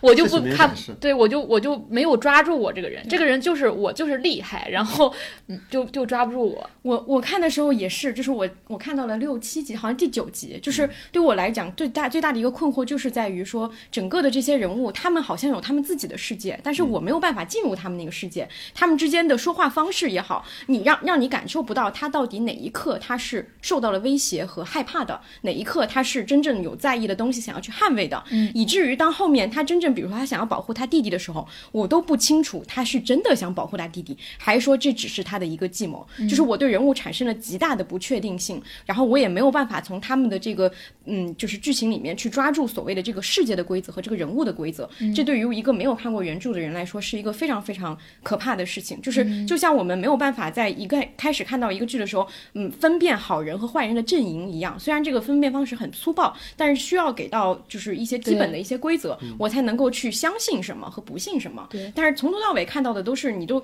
你对这个人物产生了巨大的这种。不相信感，然后你就没有办法再继续看下去。他的每一句话好像都是在戏谑，你不知道他什么时候是认真的，什么时候是是在开玩笑的，所以就很难进入那个世界。再加上就是我看弹幕的时候，我也有一种极大的这种被冒犯。被冒犯感，为什么？就是弹幕幕里所有人都在都在提，一到一个人物出现，他就会提书中的一句梗，然后一到一个人物出现，他们就会说哦，哦这是谁谁谁谁谁，就是有一种就是就跟这个剧的，就是就跟这个可能是这个作者的呃，就是写法和这个嗯。都都有一种很强这个作者的配角写的非常好，嗯。配角写的非常好，所以导致其实他的配角的很多，嗯，京剧是是超越主角的。对，能够感觉得到，就像那个九州系列一出来就是什么九州什么一铁甲依然在什么之类的，就会感觉到那种他们因为很洞悉这个故事的走向和人物的性格，所以他们在看这个剧的时候，他们也省去了所有的这种所谓电视剧的表达。对，我觉得嗯这就是问题，就是没看过这部剧的人，他没有那种概念，所以他就没办法带入到那个人对物。看过的他其实已经有了那个形象，已经非常丰富了，就他甚至不用一部电视剧帮他丰满这个形象，就这个形象已经完全的丰满了。嗯，他只是一个触发点，那我甚至画个漫画，可能他们也激动一下。反正这个电视剧没有在影像层面做更多的，我觉得。弥补就补充吧，就或者更多新的东西能够解决小说的问题。那如果是这样的话，我其实看小说已经已经够了。够了，对对，为什么要拍一部电视剧出来？其实思考的是这个问题。是的，我记得《庆余年》的时候，是不是滕子京本身不是个很重要的人物，也没有把他那个他的死放到那么重要的位置？网文里面的问题就是，只有主角才是重要的，所有的其实配角都不不是那么的跟主角的关联强烈，尤其是已经死的一个角色，他其实就他完全在原来的那个小说里面不会作为这个范闲的这整个内心的底层的一个动力出现的是，他没有这个东西。是不是南平小说里面的主角他的成长性也会相对比较弱一点？就是他的成长没有说像成长完整的一个他们不喜欢找内心成长，对他是升级打怪的成长。对他们不喜欢找一个对他影响很重要，就是嗯，对他有一个比如说他的脆弱点。对脆脆弱，他们不想展现脆脆弱感，嗯他们想展现比如说强大感带领他走到一个什么地方，或者某个前辈的一个什么什么武功或者一个一个厉害的剑士带他们走到，但他们不太习惯于接受奉献、牺牲，嗯，或者是某种女性的一种内在驱动力去导致他去做什么东西，所以他。他本身网文的男频网文跟我们电视剧的逻辑其实不太一样，尤其是女性观众，他就不太能接受这种逻辑，因为它是男频的逻辑。男频逻辑最好玩就是下棋的逻辑，它最大的重要重要是布局，布完局局揭开的那部分是好看的，但你不知道要等多少集你才等等到那个东西。我觉得王娟会写那个东西，但是，那你前面就为了等那个 东西吗，就是中间你怎么去处理这个问题就很难。嗯，对，所以我觉得你刚才说那个下棋论，我突然理解了，就是我我给我的感觉就是王卷的母题就是棋子论，因为他当时讲那个，我问他怎么分那个庆余年的节点嘛，他就说就是一盘大棋，刚开始棋子以为自己是棋手，后来发现自己不是，后来这个棋子要联合一群人把这个棋盘掀翻，我觉得这个描述非常的准确，然后后来放到这个。呃，汉呃雪中悍刀行，我看到好像很多人也用这个描述，原来这就是南屏网文的一个底层，就是下棋论，是吗？这已经是南屏网文里面写的比较好的了，因为啊下棋这个事不太好写，就是你其实写人物的小故事还很多人能写出来，但是你格局如果放大的话，你其实不太容易写。其实能写到这种东西的作者，男频作者是不多的，就是嗯烽火其实算一个。他后来写剑来嘛，也是写到后面，你已经不知道那个棋下到哪去了，嗯，就已经完全乱七八糟了。但是他的他的那个味道是在那儿了。嗯但是改成电视剧，它的展现棋盘的这种魅力的那种感受一下 下降了好多。嗯电视剧好像不太适合去展现一个大棋，更适合展现人物的一个。呃，一个一个变化，人物的一种脆弱，人物的一种情感，这可能我觉得电视剧更容易，但是文字确实从文字的角度更适合写历史，写一个有格局的东西。对，但是我觉得就是 王军可能想挑战一下自己吧，我觉得他应该会很喜欢这类文章，对，所以他他想做这个事儿。但确实我自己会觉得，从影像化的角度，这是这是一个难度很高的挑战。嗯就是。我还挺期待《庆余年》后面的，因为后面是就是比如说写这个棋子他。就是发现自己只是被操控的一个对象，因为第一季的时候还停留在说所有人都在帮助他嘛，他好像有金手指，但后来他会告诉你颠覆这个东西，我还挺期待看到。嗯，接下来我们讲一个短剧啊，叫《别惹白鸽》，它是在芒果 TV 放的一个单集只有十分钟左右的一个短剧，一共是十二十二集。然后呃，这个可能看过的人会相对少一些。介绍一下它的那个简单的一个故事，其实它就是三个女性，然后她们在一个情感互助小组，然后通过这个小组互相认识，然后结果我会发现她们每一集可能是以不同人的视角去展开，然后会发现她们的故事线其实都有交集，整个会通过每一集的这个呃就是剧情的进展，会把他们三个人的这个故事都补充完整，而且在其中会有一些反转的部分，就包括你开始可能觉得这个人是一个受害者，可能那后面他的身份会有一个反转，呃，或者说开始他经历的这个事件是一个你去定性，呃，他们都是一些在女性身上很常见的一些社会报道里面会、呃有的一些事件，但是但是他后面也会有一些更深层次的一些呃，就是呃嗯。就是他的那个故事的另外一面会被揭发出来啊，大概是这样的一个整体的一个故事，比较精巧，然后也非常的短，很快就可以看完。嗯，然后我们是觉得说他的这个呃作品，至少是在这种类型上，我们看到的部分还蛮蛮有新意的。嗯那我说几个我觉得特别有意思的地方吧。一个是我觉得它里面不是也是做了这种所谓的反转嘛，就是一些你意想不到的展开。但是我觉得这个反转非常之合理，它不是那种悬疑式的反转，它这个反转建立在一个基础之上，因为它是在一个情感互助小组，大家都在分享自己的故事。就是这有一个前提，就是人在这个场合当中都是不可靠的叙述者，就是我们讲述的故事只是我们想讲的那个角度，这个故事本身就有不同的版本。那当这个不同的版本或者我想要隐藏的东西被揭发出来的时候，它就构成一个反转，这是我觉得很有意思的地方。另外是我很喜欢它的视觉，它给我感觉就是一个 MUJI 无印良品拍的那个剧，它整个的那个打光，然后人物的穿着那种简洁的风格，就是人物也是非常接近素颜的方式，整个都给你一种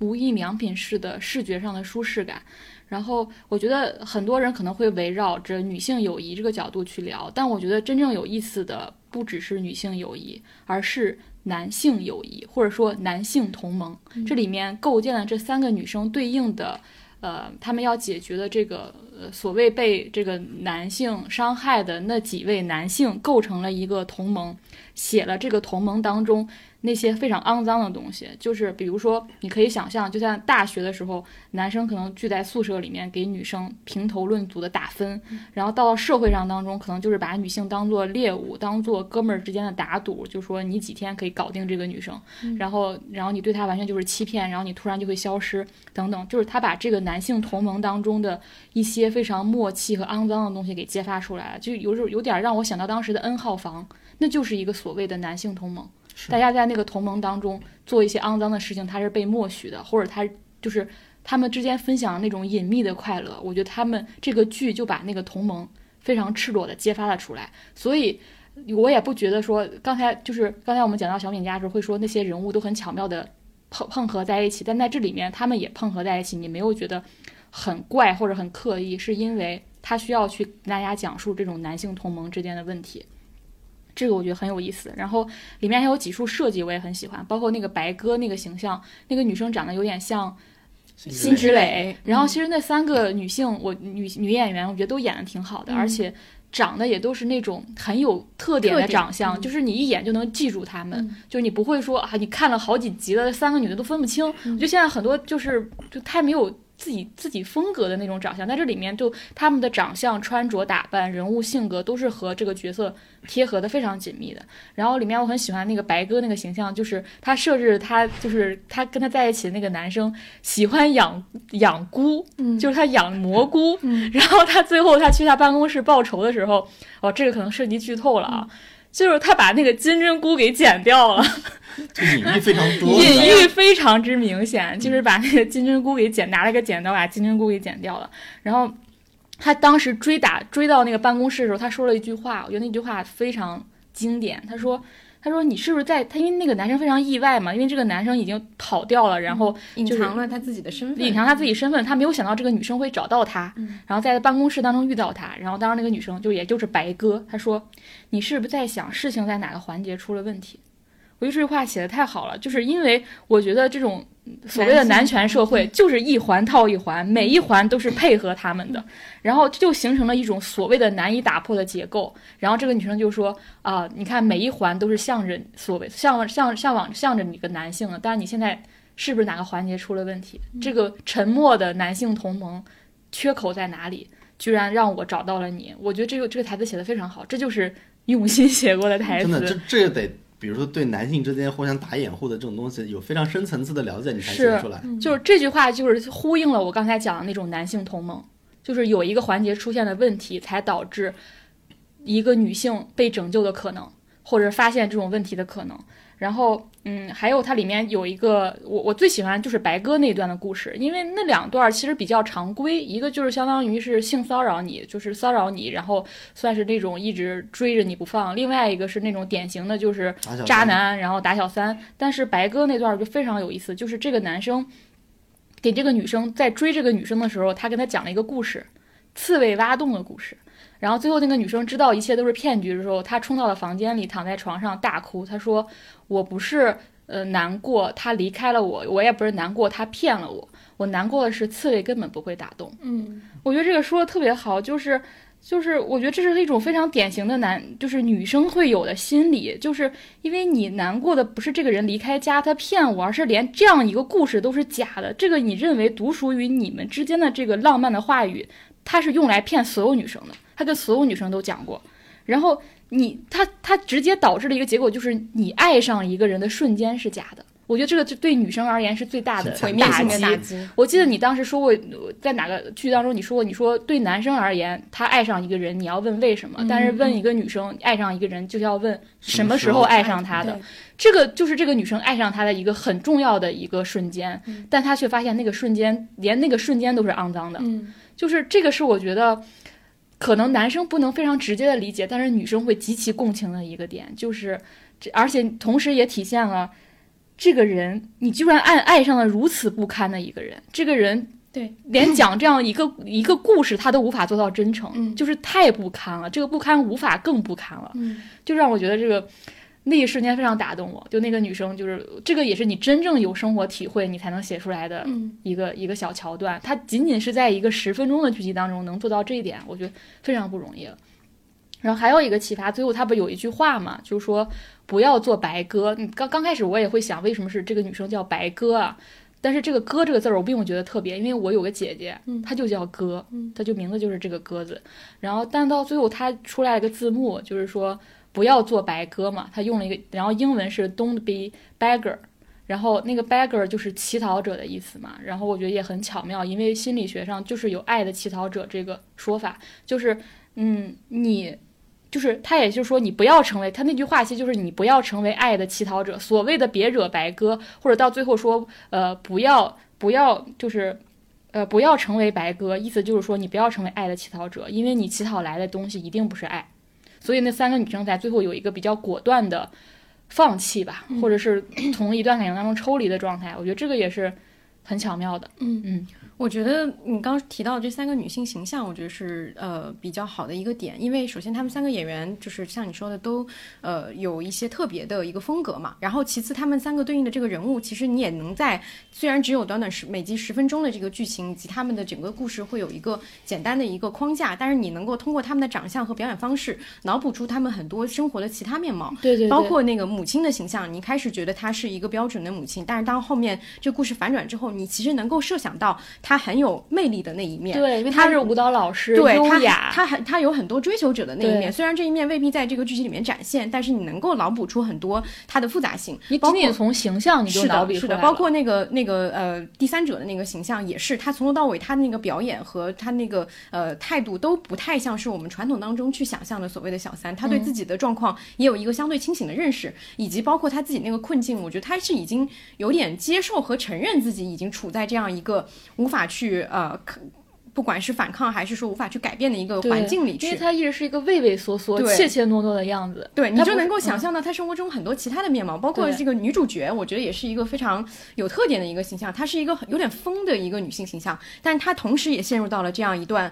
让他很挫败的一个关系情感关系里面，所以他有那个非常呃不符合社会规范的那一面。他两次进了警察警察局，然后他有那个打抱不平的那一面，这种形象其实也挺少在对我突然嗯想到他进警察局的时候，大家都在磕他和那个警官，确实还挺配的。对对对，就是其实也蛮少见到的，就是其实，在短剧里面，嗯，去尝试一些我们可能就是其实符合今天聊的之前的很多主题，就是一个相对小成本的，然后比较好掉头的一些创作里面，它能够有一些新的人物上的或者剧情上的一个尝试，其实是比较好的一个事情。就除了刚才提到女性形象的问题，我自己很关心的就是它的叙述者叙述的这个视角和叙述方式的问题，因为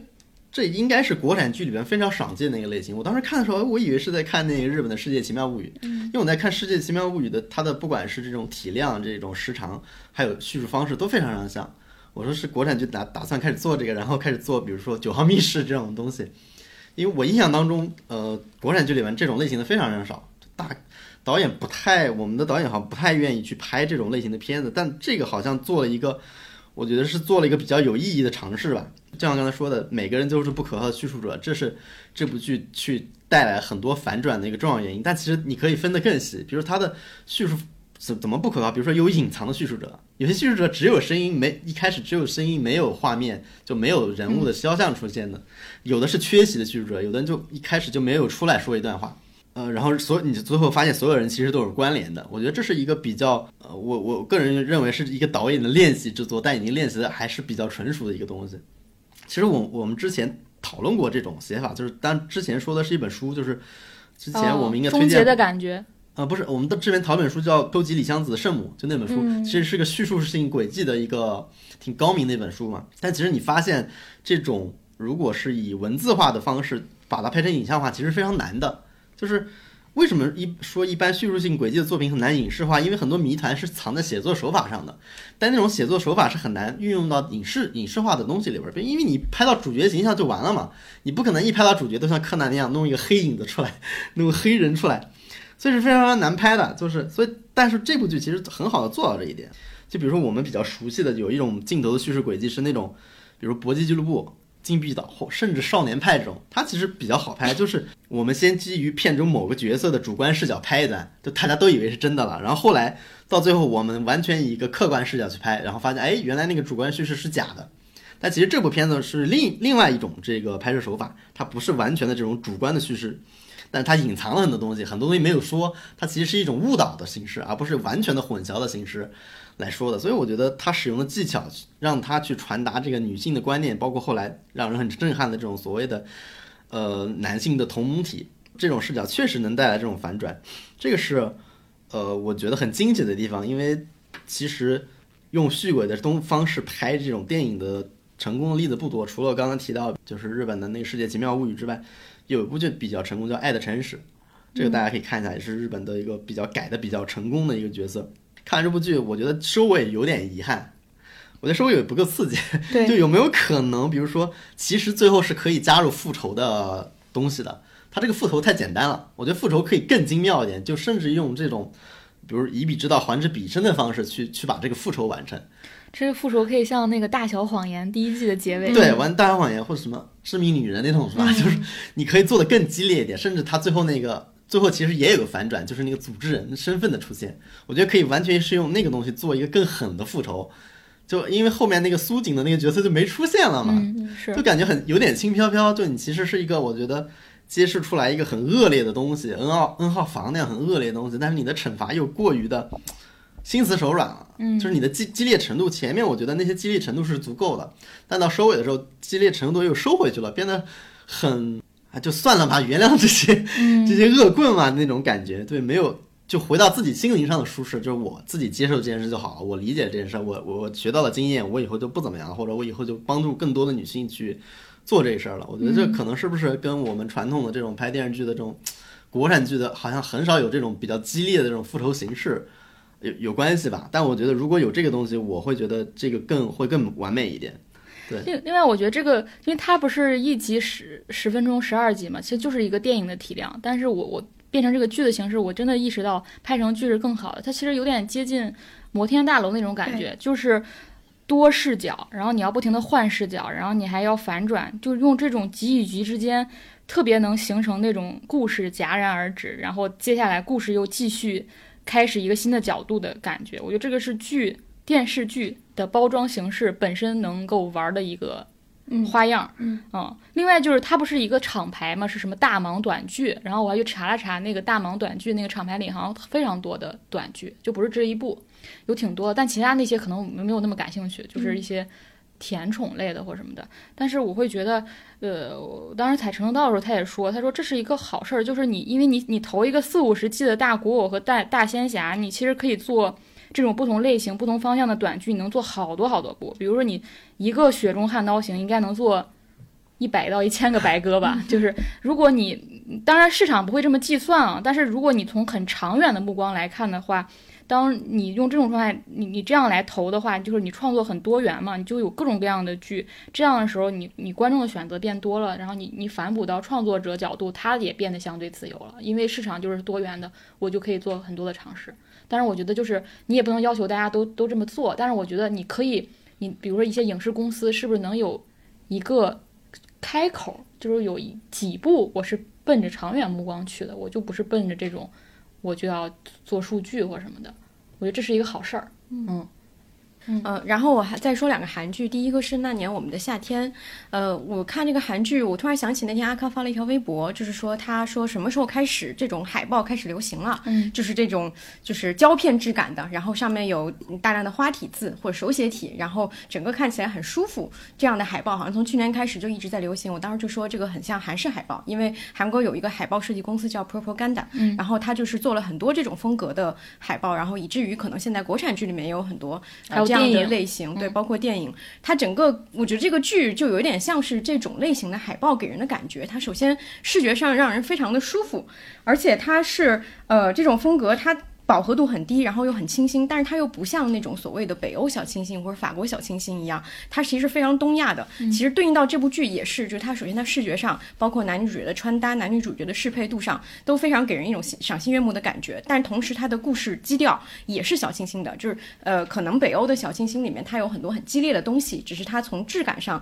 呃，从色调上去用这样的一种呃方式去呈现。但是这部剧它就是把这种小清新从头到贯彻到尾。这个故事非常非常简单，就是一个前任文学，就是当年的一对情侣，然后分手之后，又因为一个契机要重新的呃，就是在一起呃相处，然后他们在这个过程里面重重新通过两个时空的闪回去倒说我们当时为什么分手，以及我们现在能不能再继续在一起，就这么一个简单的故事。而且它呃，我觉得一个优点是它用了一个非常巧妙的形式，就是拍纪录片，这个东西是很可信的。就是当年我们是拍了一个呃，就是还嗯蛮在网上很火的一个纪录片，我是全校第一名，你是全校最后后一名这样的一个主题的纪录片。然后因为它一直以来都还很受欢迎，所以五年。之后我们要重新呃，就是聚集到一起，重新再拍一个后续版。这个东西非常的呃，符合现在大大家对于一些热点和爆款的一个认知，这个是很很成立的。然后它在里面又有一些运作，是比如说加入一个剧里面的这个。纪录片的呃，就是作家的一个角色，让他来推动这个男女主角的情感，就是双重设置。就是剧里面的作家其实是跟编剧是一样的，我把你们放到一个呃，就是山谷的一个环境里，你们去相处两天一夜，然后推进情感，他们俩的这个东西进行了一个呼应，这个也是比较巧妙的一个点。然后再加上这个剧里面有很多，就是你能看到创作者的小心思，他每一集的这个标题都是一个电影电影的名字，比如说，比如说那个不能说的秘密啊、包括什么那些年我们追的女孩，居然都是他们很喜欢台湾台湾的那这两部剧在韩国很火，呃，这两部电影在韩国还是蛮火的。嗯然后包括什么呃，就是呃，讨厌你的十件小事啊，等等等等，就是它每一集都有这种小的巧思，呃，包括整个的就是呃一个细水长流的一个主题和一个简单的一个故事，它能够做出让你不枯燥的一个，就一个细水长流的主题和一个简单的前任文学的一个故事，呃，不会让你觉得说这个故事过于简单和枯燥，是一个比较难得的一个点。但是这个剧我觉得更有意思的一个点是，它对于男女主角这个性格的设置，其实也有一种简单的。对传统的爱情片的一个反转。就是我之前吐槽过国产电影爱情电影里面，我最不喜欢的一个主题就是男的总说。呃，我没有钱就不能给你很好的未来。女的总说我要的不是这个，我要的是你给我的安全感，这是我觉得非常非常老套的一个表述。嗯，然后他们的所有的这个分手和矛盾点都在这样的一种错位上。然后他把这个东西，其实这部这部剧里面做了反转，就是是女性觉得说，我因为不管是我家庭的原因，还是我自己自尊的原因，我其实是对自己看得比较高的。我觉得我没有办法和你一起走下去。但是男的会说，我其实要的就是简简单单的陪伴和安全。我我我们。继续这样下去就够了，这是他们导致他们在这个剧里面分手的原因。我觉得是一种新型的，就是在现在这个呃情况之下，女性其实她对自己的自尊的重视，其实已经比以前要高很多了。金多美演的这个女主角，为什么让人觉得说，就是很多人形容这个男女主角她是猫猫狗狗嘛？就是金多美演的这个女主角，她真的是有猫的那种特性，就在于说她对自己呃非常重视，然后她也很要强，非常的呃就是不愿意去去说出一些可能呃是，比如说他们两个人吵架之后要被人去道歉啊等等这样一些。一些设置吧，都是在用这样的一个特质去套，呃，他的这个人设，也让很多女性观众感受到共鸣。而崔宇植这个角色让女性观众觉得喜欢的，也在于他给人一种非常嗯像狗一样的一个忠诚和安全感。他可能未必有那么，当然这个剧里面还是设置他有一些社会意义上的成就啊，但是他还是给予了一种有点像是之前《海岸村恰恰恰》里面那种人物，就是他他给这种男性形象也是我们之前在小五座啊等等里面讨论过的，就是他有一种稳定感。他塑造了这样一个形象，然后我觉得这个设置是呃非常匹配现在当下的观众对于爱情剧里面男女主角的需求。首先，这个女性是比较符合我对于女性的想象，她有自尊，然后又有一个自己的骄傲在，然后男性又是一个相对稳固的一个角色。但是这个剧这样的设置，我觉得依然还是有它的问题，就是它依然存在着说，呃，首先它的这个内核过于简单，所以它推到现在第十集左右的时候。它就会导致他推不下去，因为两个人没有不在一起的理由。于是我就得去找一些各种各样的一种小的呃挫折，比如说另外一个第三者，或者说男二号、女二号，然后这样的东西就会导致观众急速的下头。我我看第十集、第九集的时候，观众当时上了个热搜，就是编剧怎么写都行哈，类似这样的一个话，其实里面就在吐槽的是这个剧啊，就是男性那个忠诚感没了。就是突然，他们在第十集和第九集的时候，发现这个男主角他的那个稳定感一下子因为他的这种不确定性崩塌了，观众就会迅速的觉得说编剧写的很烂，迅速的觉得说你们塑造这个爱情我不可信，然后我就眼睁睁的看着这个小组里面的人就发疯了，就疯完以后，他们又因为这个男女主角就是崔宇植跟金多美本人在杀青宴上的一个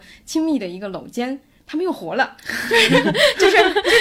就剧中的 CP 不好磕了，那我磕真人，真人能够给到我抚慰，我也是 OK 的，那就说明这个剧本身的这个爱情模式，它依然是一个呃幻想出来的 CP 型的，就是这种爱情模式，只是它比传统的我们所说的甜宠剧，它要更进一步，在于它做了一个性别上的倒转，但是却没有能够更深的去探讨这个呃情感的一个本质，我觉得这是它可能比较是呃就是遗憾的一点吧，但是它整体上的风格也好，还是可以作为一个比较。轻松的爱情小品去看的，当然可以观望一下它后面这个有没有把它写崩啊？因为确实是故事太简单了，可能支撑不够十六集的这个体量。然后我再接着继续说一个另外的韩剧，就叫这个《衣袖红镶边》，是一个呃历史题材历史剧。你不是从来不看历史剧的吗？啊，我从来不怎么看历史剧的，但是这个剧真的写得很好。就是嗯，我我是之前看到有很多人都在夸这个剧啊，然后我我我感兴趣也是因为第一，他写选取的这个男主角很有意思，就是大家应该都看过《私道》，呃，然后《私道世子》是一个非常有。传奇色彩，或者说是一个很很富戏剧性的一个历史人物。然后这个《一袖红镶边》的这个男主角李算是四道世子的儿子，嗯，就等于说他是生活在一个非常高压的一个爷爷。这个的的的的环境下，然后他的父亲又是一个罪人，他整个人身上的那个命运感和那种呃，就是复杂感是非常非常重的。他以这样的一个形象去作为这个男主角，然后这个女主角是一个宫女，就是他们的这个感情模式，其实在很多中国的一些就是以前的古装剧里面，其实也不难找。但是我觉得这个剧，它就写出了那种嗯，两个人之间深层次的，就是所谓情感的一个本质，在于说，他其实从头到尾，这个女主角她都在。呃，就是坚持自己想要的那个生活，就是她作为宫女，从一开始，她还没有在喜欢上这个男主角的时候，她就在想说，问说，嗯，我到底想过的生活是什么？就是他在跟另外的人交谈的时候，他就说：“哎，难道没有人关心我怎么想吗？”别人就会说：“没有人会关心一个宫女怎么想。”就所有人都在告诉他说：“你的想法不重要，你的命运已经被注定了。你要么在宫里老死，要么就出宫，然后过一个平凡的人生。你就是无非就是这些选择，没有人关心你会到底会想要怎么样。”但是他从头到尾都在想：“我到底想过什么样的生活？”以至于他的这个想法和他的爱情发生了碰撞。就是我很明确的，我喜欢这个男。喜欢这个男的，而且他们在这个剧里面呈现的所有那种爱情的苏点也是非常传统韩剧式的，就是非常标准的，就是观众一看就磕一个准的那种那种模式。但在那个心动瞬间完了之后，他还是会有一个自己的独处时间和自己的思考，在于我到底要不要接受这个爱情？因为接受这个爱情，它就意味着丧失自我。他这个嗯，因为这个身份的悬殊啊，就是他的这种选择是更加明确的。我觉得这个非常现代思考，就是我到底要不要接受成为一个后宫？呃，因为这个就意味着我虽然很爱你，你也很爱我，就是你这个这个时候很爱我，但是我依然会要面对成为一个大部分时间里都只是作为别人一个附属品的存在，就是这个问题困扰了女主角从头到尾。但是最重要的一点是，这个问题这个困扰男主角是完全 get 不到的。就他他们同时在爱情里面非常浓烈、非常酥、非常甜，但是男性完全没有理解他所说的这种个人困扰到底是什么。男的一直在纠结的是你到底爱不爱我和我爱你这就够了。他到最后，他问的这个女性的问题都是你到底有没有爱过我，或者说你到底有没有爱我？但是女性困扰的完全已经不是爱不爱的问题了，而是我对你的这个爱和我自我的这个这个重建和这自我的追求完全是冲突的。我到底要怎么去选择？没有一个两全的答案。我这个时候我选择了和你在一起，可是意味着丧失了自我。可是这部分你是看不到也体会不到的，尤其是在于这个男性又是一个这样一个忍辱负重，在这样一个高压的环境下，就是我我我说就是君臣父子这个东西在他身上体现是非常非常。明显的这样一个形象的时候，你不能说他没有自己的困境，但是他对于女性的这个所谓的家庭自我、呃婚姻爱情的困境，他也是完全没有感受。这个东西的对撞在这部剧里面体现的非常非常强烈。我觉得这个是很现代的一种一种嗯课题，但是他在一个古装剧里面进行了一个完整的，而且是其实挺哀伤的一个呈现。他所有的这个拍摄，呃和女性的这个这个他所有的这些他的情感建立，他他有一群宫女的一个伙伴，他们的这群伙伴从头到尾。都给了他非常强烈的安慰，他所有的时候他都会想说，哦，我跟你们在一起，我维持现状我就已经很好了，我不想要去成为一个妃子，或者说不想要去做这个选择。但是这个没没有办法一直持续下去了，你必须要面对一个这样的选择。所有的这些故事，就是他。都保持在一个非常非常好的，就是在言情部分上，有一部分观众会觉得男女主角的爱爱情非常动人。它是一个非常传统的，因为阶级也好，因为这种呃就是宫廷的这种关系也好，我们没有办法成为一生一世一双人的这样一个，它是一个悲剧。但是你往更深里看，它也是一个自我和爱情的一个悲剧的对撞，呃，形达成了一个我觉得最终的一个悲剧效果。呃，我我是从这里这个剧和那年我们的观众的反馈上，你其实就能看到，呃，虽然同样是我就归可以归为是言情类型，但它对于观众的影响是不一样的。那年我们就是呃言情的观众看完以后他会磕，然后如果你的剧中的人物发生一点点复杂的偏差，你没有给予一个很合理的解释，观众就会迅速下头。但是在《衣袖红镶边》里面，大家对于这个悲剧有更高的一个包容度，可能有人只理解到了第一层，可能有人更往深里去，他能理解到所谓的这个呃就是。男主角所在的这个框架里面对他的限制，以及女主角所在的这个呃东西里面对他的限制，他都能够理解到。我觉得这是一个更深的一个进展，就是在言情剧里面，我们能够感受到更多的我们对于呃男性、女性这两个性别在传统的世俗的这种规范下，他们所遭遇的困境是什么样的，能够有一更深的一个想法的话，我觉得是对于言情剧的一个很大的一个进步，是我觉得这部剧。还挺值得一说的一个原因，是很让我惊喜的一个东西。我没有想到能够在一个历史题材里面看到很现代的这样的一个表达。当时有跟人讨论过，我觉得它会有一点像《步步惊心》，但《步步惊心》是因为一个现代的女性穿越到了古代，它其实有那个冲撞嘛。这个剧里面虽然没有穿越的这个背景，但是它这个女女主角的那个意识其实也是蛮现代的。嗯，我觉得是这个剧可以呃值得一说的一个部分。嗯。好的，那我们电视剧部分就到这儿结束了。一个非常非常长的，真的好长电视剧部分。嗯，我们积压的播客热情 集中迸发，这一期就是集中迸发的热情。好，然后呃，书籍部分我想说一个书，就是其实因为这一过去这一个多月吧，然后因为我很少有去看电影和呃看电影的时间，也没有什么太多看电视剧的热情，所以我看了一些书，但是。我就不一一讲了，我我我提一本吧，就是我最近在看那个骆以军写的那个。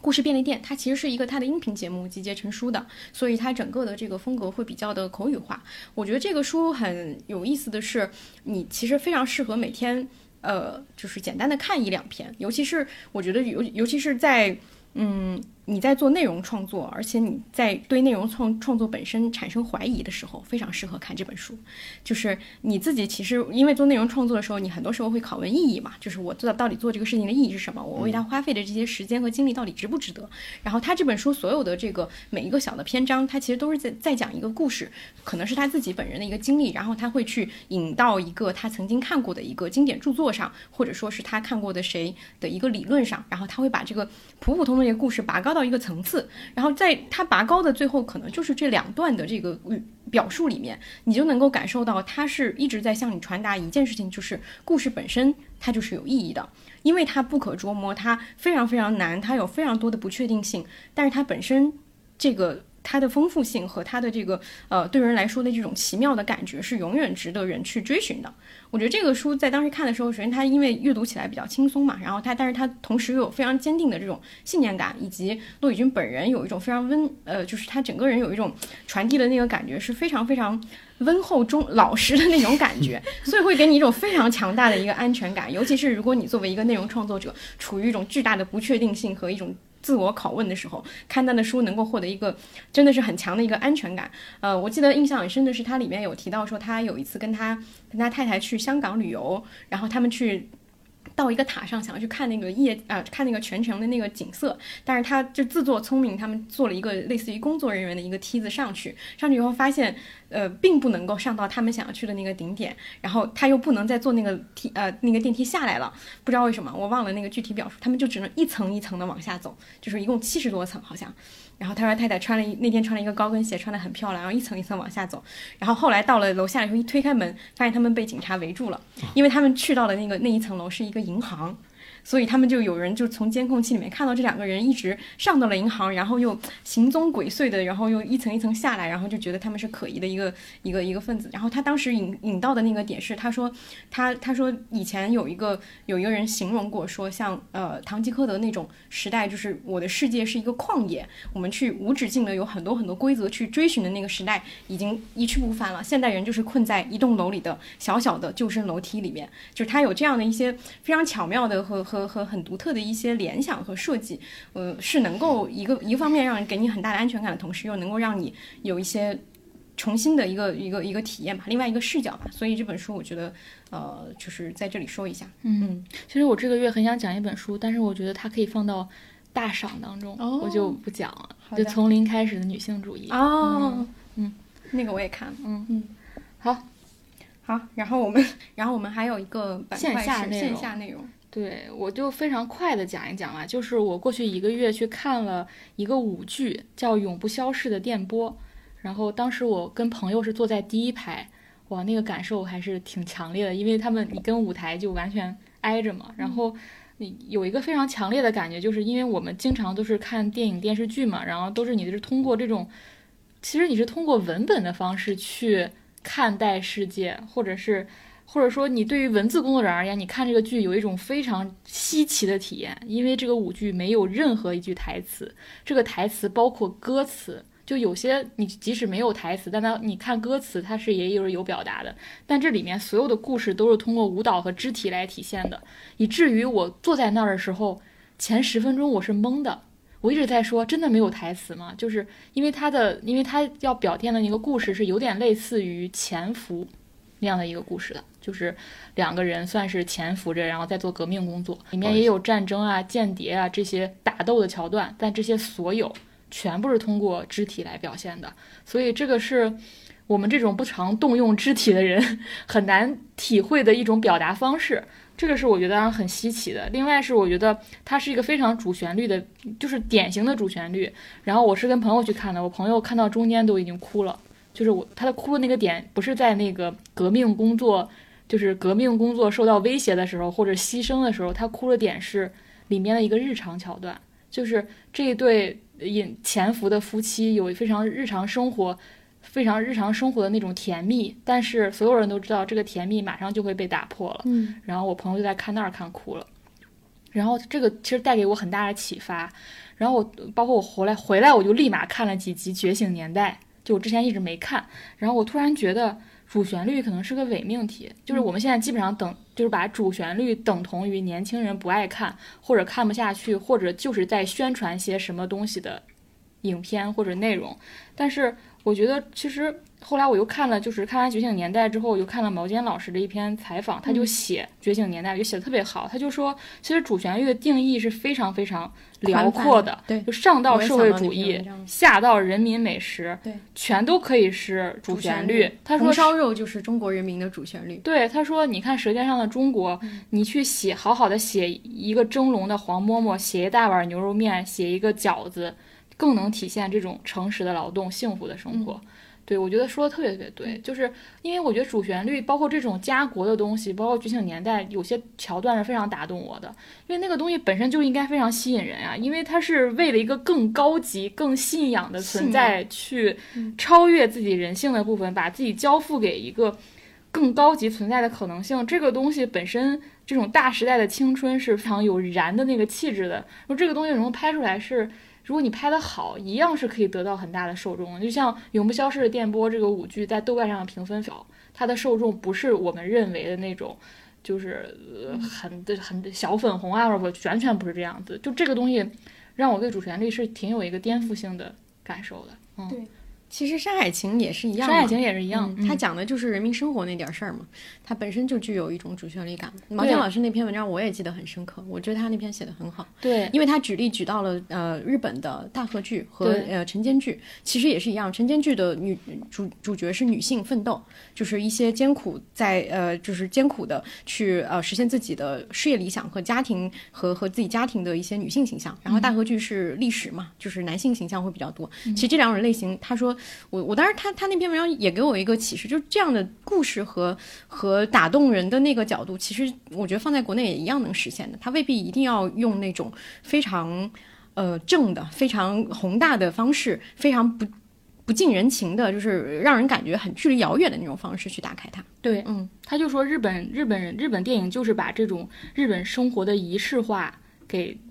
嗯传遍了全球。你一碗米饭、一杯茶，全都非常重要。这种日常生活的质感，完全就传递了日本的精神、日本的伦理嘛。然后在后面他举例说，那个那个《觉醒年代》里面那个李大钊和赵荏兰的那个感情，确实写的非常非常细腻。我看的时候也非常非常感动。嗯，所以这个是。呃，因为我我因为是我朋友邀请我一起去看那个舞剧嘛，就是如果他没有邀请我，我可能根本不知道这样一个舞剧。他在首先那个表达形式上就让我非常的震惊，就是因为我看到这个舞团同时还演了一部就是《千里江山图》，他把《千里江山图》那个画卷变成了一个舞剧，我觉得这都是很新颖的一种表达方式。但是我们我们的目目就是目目光太聚焦在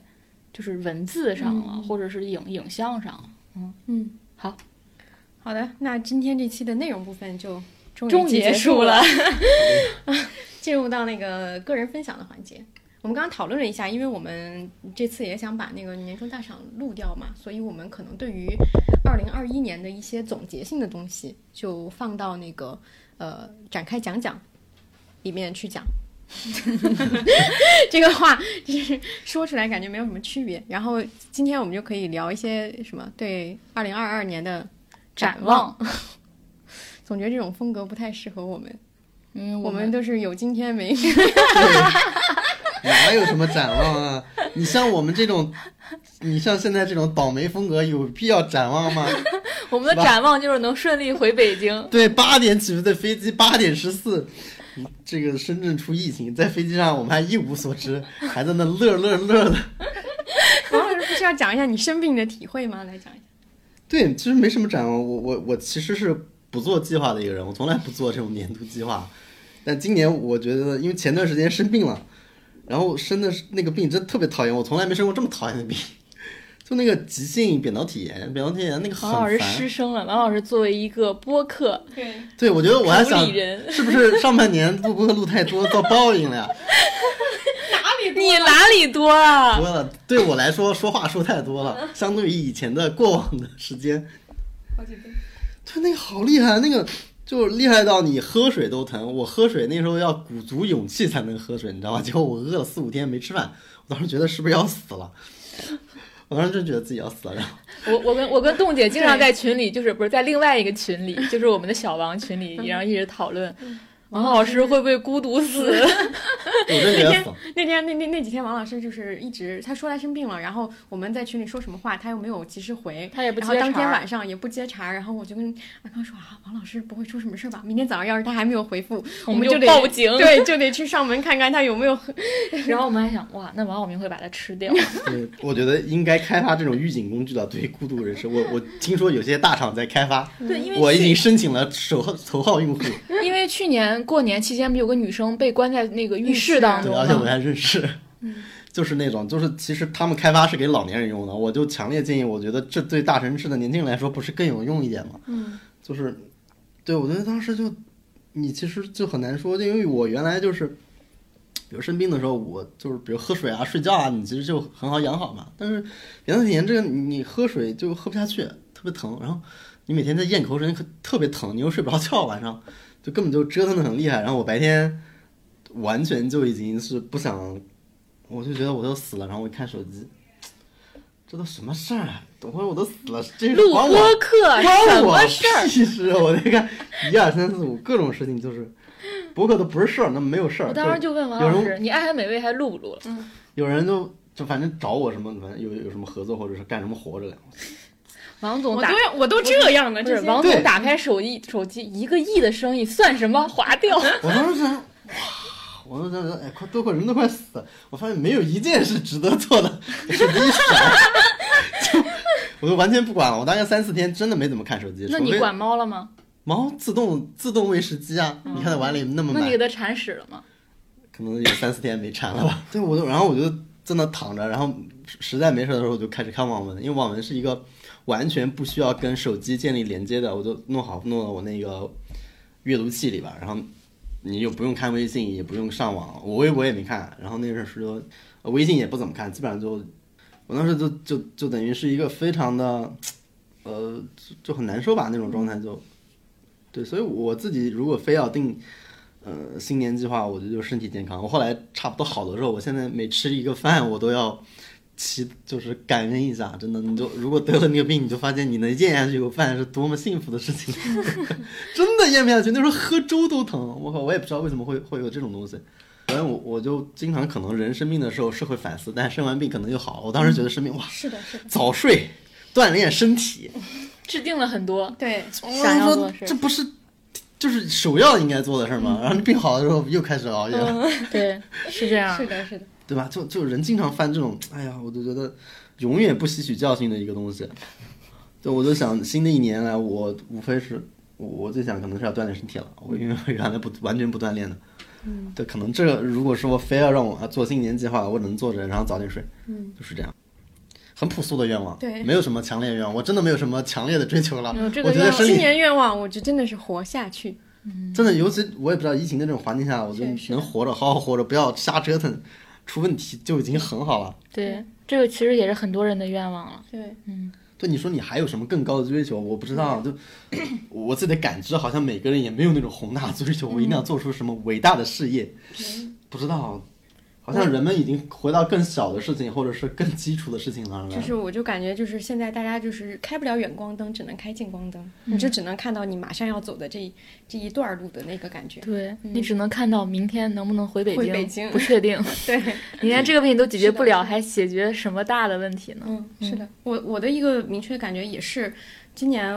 我就是会在今年呃，在去年年底到今年的这一段时间里，我会感觉到以前很难感觉到的一种对失控生活的失控的那个感觉，就是你失去了对很多东西的控制，然后这种控制不是说你完全要让它符合你的想象啊，而是说你有那种处理所有不不确定性事情的能力，呃，至少是一个心态上的。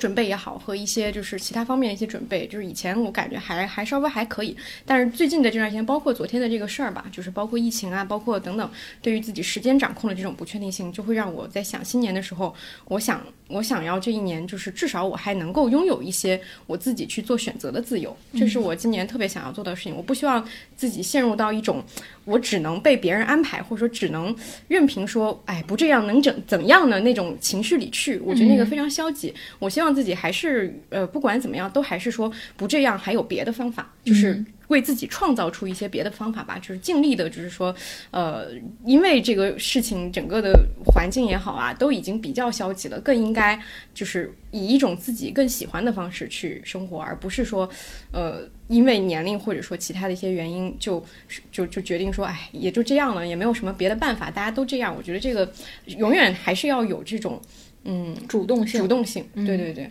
嗯我是希望这一年我能慢下来，就是节奏放慢，就是生活节奏和工作节奏都慢下来，然后包括心理节奏。因为我我我我觉得今年我一个核心命命题就是把那个，比如说我原来的内耗可能是百分之八十，那我今年能不能降到百分之五十，就是这么一个小目标。然后做很多事情的时候，我要用最小费力原则去做。我觉得我整个这个冬天我就在实践这种方式，就是。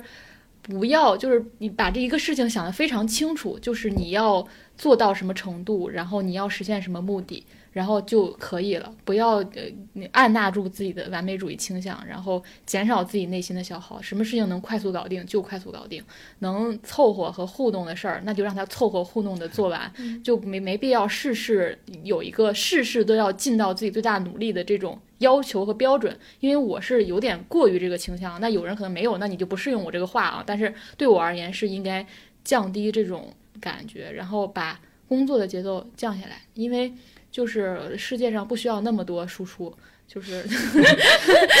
我们在录着播客，你说这样的话，是就播客输出已经占很大一部分了，于是就是应该把其他的输出尽量的降下来，就是呃要最小费力原则去做事儿。就像这个冬天，我基本上就是一套就出门的衣服，我出门我就穿那一套衣服，就是因为就是要最小费力原则，就是不要让很多的心思花在这上面。就是当我已经很多很多事儿的情况下，我就要把哪些事儿可以省略，我就省略。然后我还希望这一年我能减小这种，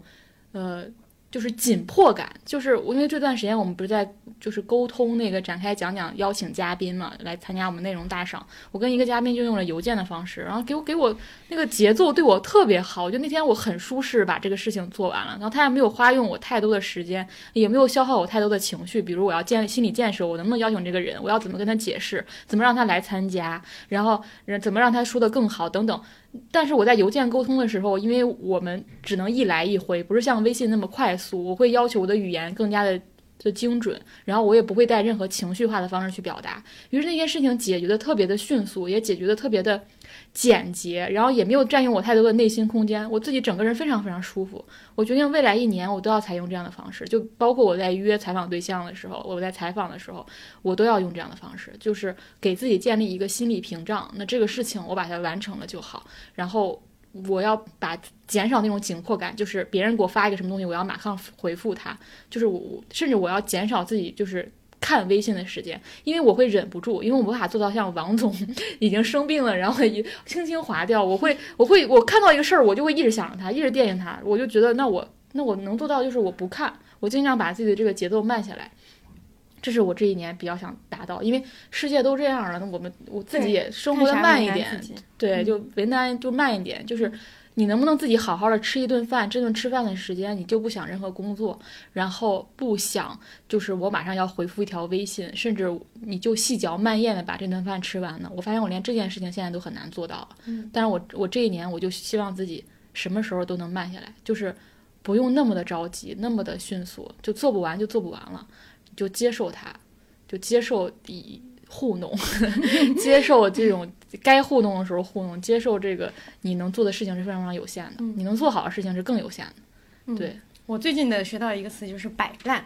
我也觉得非常对我来说非常适用。摆烂的意思就是说，当你发现这个事情在朝着一个比较快的一个方向去发展的时候，你就接受它，嗯。就是这个这个东西不是说一种很消极的态度，但是它其实对，就是尤其是我觉得对于我这我这种焦虑型人格非常好，就是你就让让子弹飞一会儿，就让它发展一下，然后你其实也给自己一个时间，然后可能这之后你能找到一个更好的一个转机，而不是说非常焦虑的说看到它就是往那个方向冲过去，你就一直想要用自己的方式去阻挡它，然后你自己又非常的耗力，可能这个事情也不会特别的好，你就先让它缓下来。我觉得其实跟你那个会会有一点相似性吧，嗯，其实对自己也挺好的，就是我我会发现说。嗯，越来越多的就是对自己好的一个方式，就是你敢于把自己的情绪扔给别人。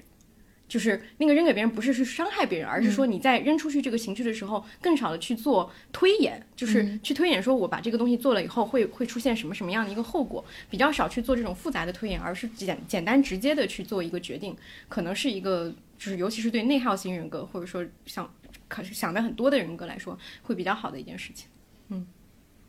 好的，我们的新年愿望超级朴素。对，那有可能我们下期节目就是真正的明年再见了。就是我我我有时候觉得有农历，我最近才觉得有农历年好好啊，因为你这一个月就是 gap month，然后你这一个月你都可以，心安理得，你一你你十二月月底要做的事情，你就会自然而然推到一月底，反正还有一个新年可以过嘛。对对对，对尤其是我们三个的生日都是在二月二月份份，嗯我每年这个时候都有一种这三个月哗一下就过去了，因为我一直处于一种准备时间。对，所以对我们而言，就是二月份才是新的一年的开始。然后，所以我们把新的一年的开始，新的一岁的开始，所以我们这次这个大赏，也就是因为十二月底确实太忙了，然后可能我们下期节目就除了大赏和这一期，下一期节目就是毫无托词、毫无理由的真正的下一年了。嗯嗯，好的，那我们今天就到到这儿到，这里，大家再下见。期大家再见，拜拜。新年快乐，身体健康。我还没到。